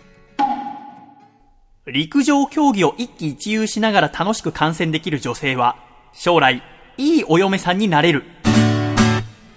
うーん、まあわからんでない。どういうこと？要は派手さがないけどってこと？一つ一つってことか、だから変えてちゃう。いや私は同じ趣味を共有してるのかなって思いましたけどいや、多分ね、全体のこと言ってるんだと思うよ。楓ちゃんちなみにスポー。ツなんかやってますか私はテコンドーをテコンドやってますね。ー？はい。そう。可愛らしい見た目してなか。なか。あ、そうなんですか。はい。あ、そうですか。テコンドーはどういうスポーツなんですか？一応蹴り技が多い。で、ポイント制ですか？ポイント制ですね。あ、はい。そうなんだ、そうなんだ。だってあ、あ側頭部とか蹴るやつでしょ？そうです。結構高い位置蹴りますね。ね。え出所がわからないキックを繰り出す 怖いわね。可愛らしい顔して。それでは、笠倉さん、この持論、ニンニク、入れますか？マシマシ。おうそう。はい。ああ、そう、陸上競技観戦できると、いいですよね。いいお嫁さんになれんのなんか、ボルトとか見て、いけいけいけとか言ってるような子は僕は好きですけど、ね。君の嫁さんスポーツ見たりすんの？スポーツは最近はバレーばっかり見てますあね。、今？バレーボールをやっていた時期があるらしく、あそうなんだそれもあり、見てます。ああ、バレーボールね。はバレーボール、僕なんかさ、歯が良くなっちゃうんだよね。い。ほうほうほう。結構さ、ひっくり返されたりするじゃん。しますしますすごいよね。すごいです。ぱあと海外の選手の体の凄さといったらないじゃないですか。うんそっか、バレーボール、今、あれ、ワワールドカップ？なんか、なんか何かしら、ワールドバレー、何かしらやってますね。素晴らしい。この間、あの、神宮球場の巨人対ヤクルトの始球式に、大山かなさんと栗原めぐみさんあのお二人が来られてましたけど、すごい、やっぱ野球選手と並んでも全然遜色のない、えーーやっぱ背の高さでしたね。続きまして、こちら川崎市ラジオネーム豆山ビーンさんからいただいた持論。僕らは肉ではなく、タルタルソースでご飯を食べたいから、チキン南蛮を頼んでいるんだ。宣言のような。頼んでいるんだ。まあ、わからんでないですね。タルタル、別に、まあもちろんチキンも僕大好きなんですけど、特にやっぱメニューを見るときに、タルタルを見ると頼みたくなってしまうっていうのはありますが、女性から見てチキン南蛮はどうですか？結構、まあカロリーは高めでございますそうね。ですもう気にしますし、ええ。ちょっと持たれるのかなってなるほど、なるほど。やっぱそこはあるのかもしれません思っちゃったりはしがますね。しかし、笠倉先生はいかがなのでしょうか？では、笠倉先生、ニンニク入れますか？汁なし。え？どういうこと？これは、チキンあっての南蛮ですよ。チキンがあるから、豆山ビーンとの提ですよ、こんなもんは。全面戦争ですね。はい、もうタルタルだけ置いててもダメですよ、これは。あそうなんだチキンがあるから特典としてタルタルが見えるだけで。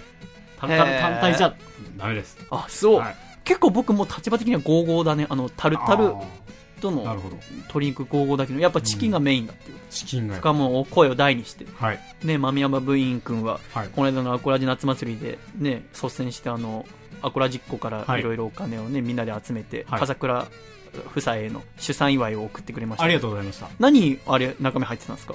あれはですね、あの、ホームシアターと言いまして、ホームシアター？はい。うんあの、赤ちゃんが寝るときに、こう、ずっと天井を向いて寝てるわけじゃないですうんか。その天井に投影されるんですよね。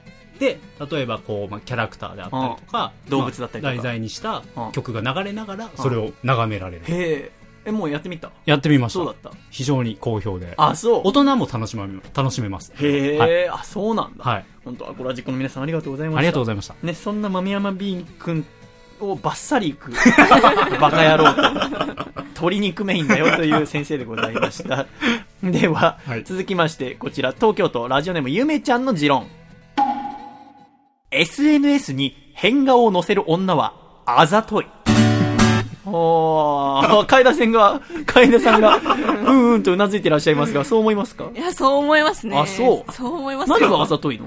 なんですかね。いや、変顔してても可愛いでしょっていう、そういうこと？変顔してるけど乗せられるんだよっていう現れなのかなって思っちゃいますね。なんか自らの顔を変形させたものをネット上に載せる女性とはとてもお付き合いをしたいとは思わない。だって一生残るわけだし、ね、もし私がその人と結婚したりした後なんか私自身もなんか疑われそうな気もしますね、うんうんうんなんかまあそれも失礼な話なのかな。でもなんか私自身の品位を疑われる気もしますね。なんかネット自身に、ね、うん、うん変な顔か。まあ、僕も変、僕普通の顔してても変顔って言われる時あるから、あ、笑ったな。ぶっ飛ばした。引っかかりましたね、センサーに。あそっか。しかし、笠倉先生はいかがなのでしょうか？笠倉先生、ニンニク入れますか？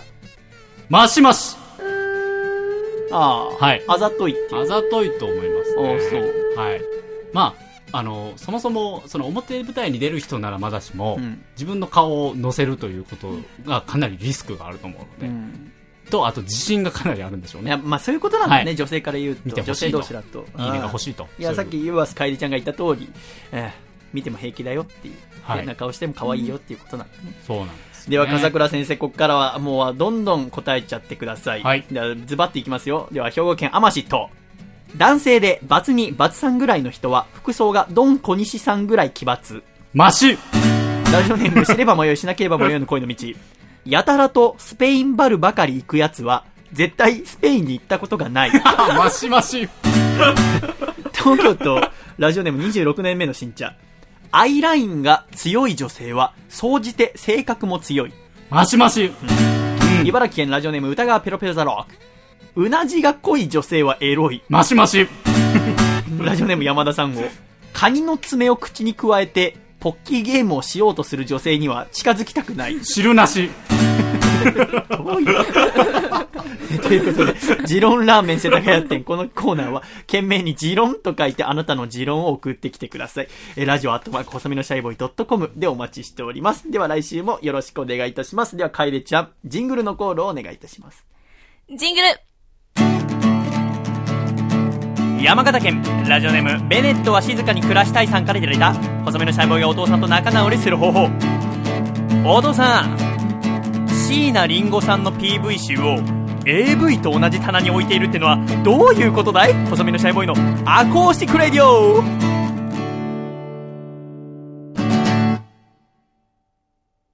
放送後記放送後記。このコーナーは架空のラジオ番組の放送後記を送ってもらうコーナーでございます。笠倉。はい。ということで今週もたくさんメールいただいております。1通目。こちら、大阪府のラジオネーム山田三号さんからいただいた、野茂秀夫の今夜はのものもの放送後期。あのメジャーでも活躍した野茂秀夫がラジオに登場。寡黙な印象のある野茂がノーヒットノーランについてや独特の投球フォームについて語るのかと期待されていましたが、今回も野茂さんは黙々とお酒を飲んで愚痴ばかり。グラスの氷を指で回しながら、女って寂しがりな生き物なのよ。と、なぜかおねえ口調で遠くを見つめたり、箸を変化球のフォークっぽい握りで持ってニヤニヤしたりと、酔っ払い感全開でした。そんな今回の唯一の聞きどころは、グラスの中で回っていた氷で渦ができたのを見て、ほらほら、見て見て、トルネードだよと野茂さんが言ったところですね。コーナーの今日もひでえよへのラジオネーム本名 OK デストラーデさん以外からの投稿もお待ちしております。すごい。ありがとうございました。本名 OK デストラーデ以外からは来てないんだね。一人だけ働いて素晴らしいですね。いいことだと思いますよ。えー続きまして、こちら大阪府ラジオネーム金の神さんからいただいた、アムロレイの親父にもぶたレイディオの放送後記。アムロレイの親父にもぶたレイディオ第156回の放送ご拝聴ありがとうございました。いつになく少し不機嫌な様子でスタートしたアムロさん。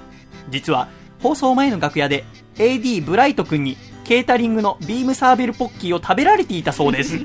そんな中、放送した今回でしたが、不機嫌なアムロさんを見てメールテーマは、もうやらないからな。二度とガンダムになんか乗ってなるものか。さて、一体どんなガンダム？という大喜利メールになりました。数々の面白いメールが届く中、アムロさんのツボにはまったラジオネーム、セイラさんは俺の嫁さんが今回の MVP になりました。おめでとうございます。後日、アムロレイ殴り書きサインステッカーを差し上げます。話は変わって番組後半は夏休みの休暇を取ってアムロさんがハワイに行った話。路上で客引きに巻き込まれ、なんと12着もアロハシャツを買わされたアムロさん。やっぱりここでも不機嫌になっちゃったようです。かっこ笑い。しかし、普段の環境と違った地域で過ごす時間や、ホワイトベースでは食べられないロコモコ丼やスパム寿司を食べて十分満喫できたようで良かったですね。さて、次回はアムロさんがスペースコロニーの方へ出張されるとのことなので収録となります。番組への普通歌、ネタメールは来週の水曜日までに送ってくださると助かります。それでは、次回も、カフ、あげまーすということで、最後もね、らしい終わりを。うん。はい。次回もカフあげまーす。これ毎回放送後期に書いてあるんだろうね。そうですね。えーいいですおね。決まりのね。うん非常にいいメールでございますね。後半必要だったかなこの この放送後半ね。後半ハワイにハワイに行行って、った話ねロコモコ丼とかスパム寿司のとこ必要だったかな まあいいか。スペースコロニーの方へ出張されるとのことなので収録となります。大変だね、アムロさんも。若いんだよね、あそこら辺のとそうですよね。ね、そうよね。続きまして、最後、えー千葉県のラジオネーム、抜け作さんからいただいた、ムーミンパパの、ムーミン谷からおはようございますの放送後期。2ヶ月間にも及ぶライザップのトレーニングによって、ぽっこりお腹からバキバキのシックスパックに変わったパパさんは今日も絶好調腹筋だけではなく、体全体がバキバキに、しかも面積の小さい水着を着用。正直、少しだけ気持ち悪かったです。かっこ笑い。常に本気でポーズをとっているため、うんはぁなどの吐息が30秒に1回パパさんから漏れていました。吐息と筋肉に気を引かれてトーク内容を全く覚えていません。申し訳ないです。CM 中は被っている帽子をコップ代わりにプロテインを爆飲み。番組終盤では自らマジックを使って額に肉の文字を書き、今日から俺は筋肉マンだという謎の宣言も飛び出しました。来週もパパさんの吐息混じりの6時間の生放送になると思いますが、ぜひお聞きくださいという、ムーミン谷からおはようございます。6時間の生放送なんですね。すごい、だって4時からやったとしてもお昼の10時だよ 結構な時間、もう人気なんだよ、パパさん。で、企画なのかな？ライズアップ行まあってみて。そうですよね。えーバッキバキになられたよということで。ムーミンの可愛いとこはね、あの、お腹なんだけど、そうですよね。ね。あれもしお腹が膨らんでなかったら、はい。顔がかなり飛び出してんで、そうですもう印象的になってしまう。えーとこでございました。えー、法嘘後期。このコーナーは懸命に法嘘後期と書きまして、架空のラジオ番組の放送後期を送ってきてください。来週も皆様からのネタメール、お待ちしております。ジングルラジオネーム、知れば迷い、しなければ迷いの恋の道さんからいただいた、細身のシャイボーイがお父さんと仲直りする方法。お父さん、いくら夏が終わるからって水着ギャルを見るために3日に1遍のペースで逗子海岸に行くのはやめておくれよ細身のシャイボーイのアコースティックラ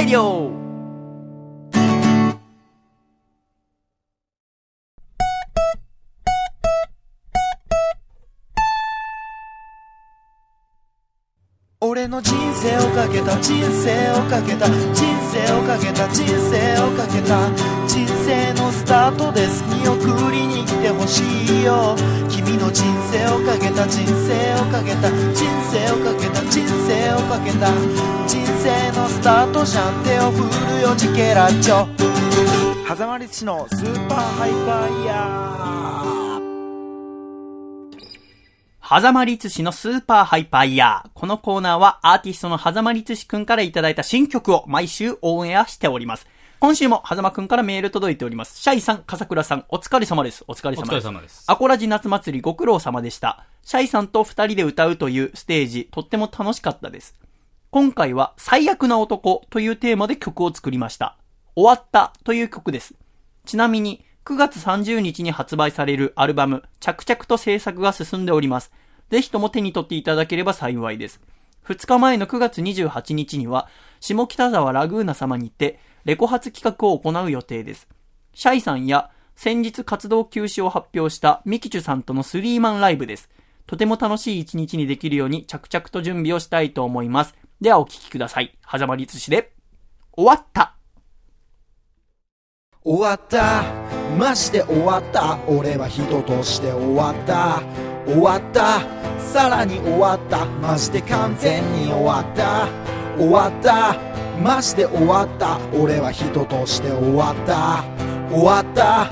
さらに終わった。マジで完全に終わった。7年間付き合った彼女から30万借りて。1円も返さずに俺はその夜に逃げた。隣に住んでる小学生のチャリンコをパクって。ペットの子犬に眉毛を描いて高跳びをした。終わった。マジで終わった。俺は人として終わった。終わった。さらに終わった。マジで完全に終わった。田舎に住んでる母ちゃんに手紙を書いた。インクスカスカのサインペンチラシの裏に。俺のことを探さないでってドイツ語で書いた。飲みかけのイロハスに突っ込んで海に捨てた。終わった。マジで終わった。俺は人として終わった。終わった。さらに終わった。マジで完全に終わった。終わった。マジで終わった。俺は人として終わった。終わった。さらに終わった。マジで完全に終わった。監視カメラという監視カメラ全てに映り込んで秋田から来たという修学旅行生をカツアゲしたり居酒屋で友達が俺だけに勇気を持って話してくれたことを Facebook にその日のうちに書いた。終わった。マジで終わった。俺は人として終わった。終わった。さらに終わった。マジで完全に終わった。終わった。マジで終わった。俺は人として終わった。終わった。さらに終わった。マジで完全に終わった。俺は地獄に落ちるだろう。俺は地獄に落ちるだろう。俺は地獄に落ちるだろう俺は地獄に落ちるんだろうありがとうございました。はざまりつしさんで終わったでございました、笠倉。はい。えーっとですね、一通ですね、こちら、徳島県41歳男性のラジオネーム、ソマさんからメールをいただきました。はい細見さん、笠倉さん、こんばんしゃい、こんばんしゃい。こんばんしゃい8月16日のアコラジ夏祭り、美味しいラジオの作り方、お疲れ様でした。お疲れ様でした。わざわざお越しくださったんですね。ありがとうございます。えーこのイベントで、はざまくんのライブを初めて生で体験しました。うん。想像以上に生歌に力があって、若いのに大したもんだな、と思いました。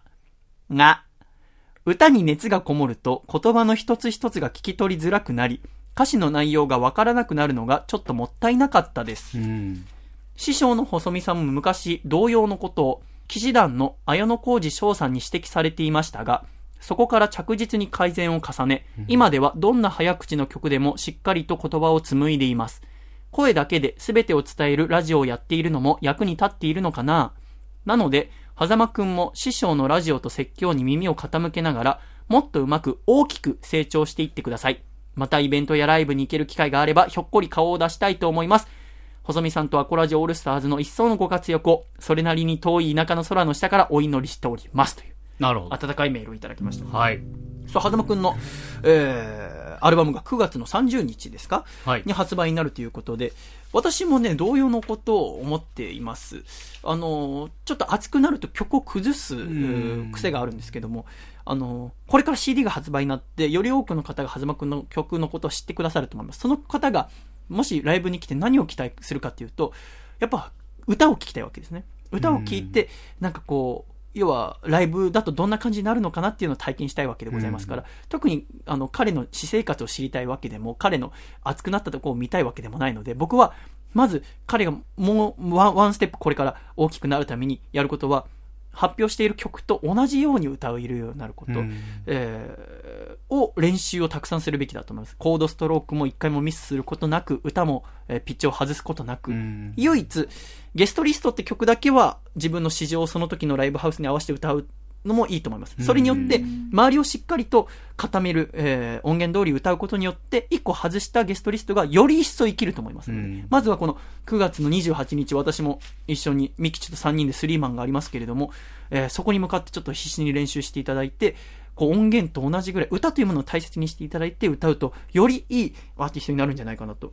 あの、アコラジオールスターズの竹下くんも、そのアコラジ夏祭りの打ち上げの時に狭間くんに、あの、ライブ良かったんですけど、あの、本番よりもリハーサルの時の方が良かったですと。うんリハーサルの時はもう、あの、ゆっくり、要はね、別にお客さんもいませんから、うん歌をしっかりと歌うだけだったんだけど、その歌聞いて、竹下くんはちょっと涙ぐんじゃったらしいんだよね。うん。やっぱり歌というもの自体に力がありますので、で逆に彼自体の人間性はあんまり僕は、あの、なんていうのかな、やっぱちょっとテンションがある上がると、やっぱその元来の浮かれた感じが出ちゃいますので、うんじゃなくていいんです。ステージはしっかりと作って、えー自分はあプロとしてこれからやっていくんだというもので、字を見せる必要はほとんどないと思います。唯一そのゲストリストという曲の中で友達のことを思って歌うのはいいと思うんですけど、曲を、他、その他の歌を歌うときはしっかりと歌を歌うことだけを考えて、パーフェクトな歌を、歌ってみるっていうのがいいんじゃないでしょうか。ちょっと9月28日のライブも楽しみにしておりますので頑張ってみてください。では、コマーシャル。シャイ細身のシャイボーイ佐藤孝義です。現在細身のシャイボーイのアコースティックラジオでは番組を支えてくれるスポンサーを募集しております。スポンサーになってくださった方には素敵な特典をご用意。CM 制作アコラジ収録ツアーご招待特製シャイ色紙プレゼントこの中からお一つお選びいただけます。詳しくはアコラジのホームページをご覧ください。皆様からのご応募お待ちしております。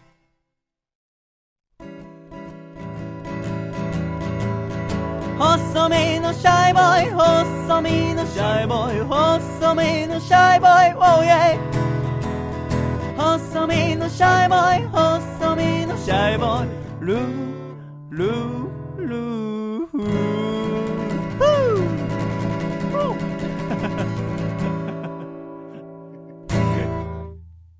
第73回、細身のシャイボーイのアコースティックラジオ。この番組は、京都府小林明久、大分県かこちゃん、東京都シャトーブリアン、静岡県エルモミーゴ、東京都エクストリームパーリー、岐阜県緑、以上6名の提供で、東京都世田谷区三軒茶屋から細身のシャイボーイ、笠倉亮、楓ちゃん、笹尾くんの4人でお送りしてまいりました。今週も最後までお聞きくださり、誠にありがとうございました。では、エンディング!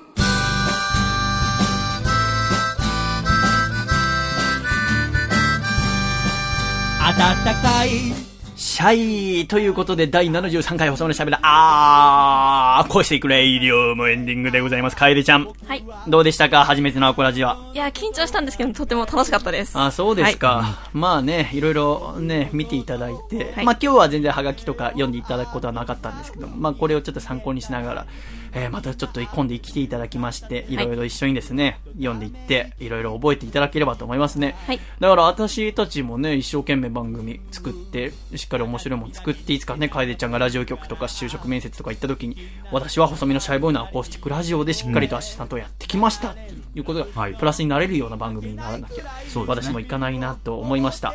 さて、えー今回第73回の MVP はどうしましょう？この番組では MVP に選ばれた方に毎週細身のシャイタオルを送っておりますが、はい。今週ね、いいメールたくさんあったんですけどね。そうですねちょっとね、いつ私がすごくいいなと思ったのは、こちら愛知県のラジオネーム銀行さんの、はい。ね、お父さんのコーナーに、はい。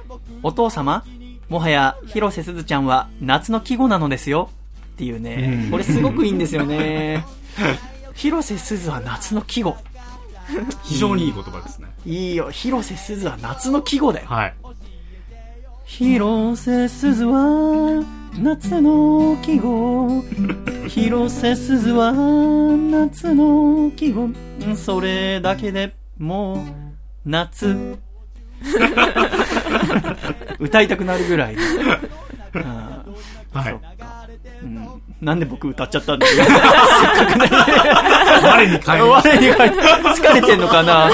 この後は舞台挨拶もあるんだけど、今日でも終わったら、ちょっとゆっくり寝てね、えー休みますけども。でも8月30日、これ配信されてる時はユニオンプロレスの新宿フェイス大会があるんですけど、ユニオンプロレスが10月4日で解散が決まりまして、うん後楽園ホール大会で。ぜひ、あの、お越しいただければ嬉しいなと思います。あの、チケットは、プレイガイドからも買えるんですけど、あの、福田博さんにツイッターしかりメールでお願いすると、えーいろいろいい席紹介してもらえるでしょうし、福田さんの手元にも少し入りますので、ぜひ福田さんから買ってくださったら嬉しいなと思います。えーで、まあ私も10月4日でとりあえずリングアナウンサーを終了しますので、1年半やってきて、またちょっと新しいこと始めようと思って今いろいろ話してるんですけども、ね、ちょっと楽しみですね。また新しいことを秋から始めるのも。えーで、何の話？あ、MVP だ。はいですで、あのー結局 MVP はちょっとすごくあったかいお言葉いただきましたので、はい先ほどの狭間くんに対するアドバイスをくださった徳島県のラジオネームソマさんを、はい今回の MVP に選ばせていただきたいと思います。おめでとうございます。おめでとうございます。かえりちゃんもおめでとうごおめでとうざいます。ございます。いいですね。多分我々から言われるよりも、可愛らしい女性から言われる方が嬉しいと思いますので。ということで、73回終わりましたね。そして来週からは寂しさ選手権。はい。こちら、ぜひちょっと送ってきていただきたい。うん。ね。寂しいなっていう曲。私は結構好きなんですけどね、あの曲。えーを、ちょっと皆さんにもいろんな、ちょっとね、いろいろいじりがいはあると思います。アカペラでも歌いがいあると思いますし、いろいろこうこうね、テクニックを使ってもいいと思いますし、はい。さあ、今回もリコーダーはやってくるのか、2012の参戦あるのか、はい。ね、エルコ将軍もあるのか、そうですね。いろいろこう、有名どころ、プラス、あと新しい方々からの参戦もお待ちしております。うん。まあ、あの、簡単なのは、携帯のね、ボイスレコーダーで撮ったりとか、またがっちりね、パソコンのソフトで組み立てたりとかもいいと思いますので、ちょっと楽しみでございますね。ということで夏が終わります。楓ちゃん、はい。秋なんかやりたいこととかありますか？秋ですね。私、秋、9月の終わりに上海に行くので。えそうなの？そうなんです。それをちょっと楽しみに。いいね上海はいいわね。それは旅行で？そうですね。えっと、授業の一環なんですけど。何泊で行かれるんですか？3泊4日ですね。はあ、いいね、はいちょっとね、あの、旅の企画もね、アコラジでも今ちょっと用意してまして、笠倉先生とね、はいちょっと9月中にお送りしたいと思ってますので、うんそちらも楽しみにしていただきたいと思いますね。はいそして来週のテーマは、あなた最長で何時間待ちましたか？なんだこのテーマお前。面白いのかこれ？いいじゃないですかこれはいいのか、まあ、その、まあ、いいメールが来たらちょっと謝ろう、君 では、えー今週も本当最後までお付き合いありがとうございました。また来週、笑顔でお会いしましょう。では、楓ちゃんも一緒に行くぞ !1、2、3、シャイありがとうございましたラジオの学校、スタートしたよ回だったね。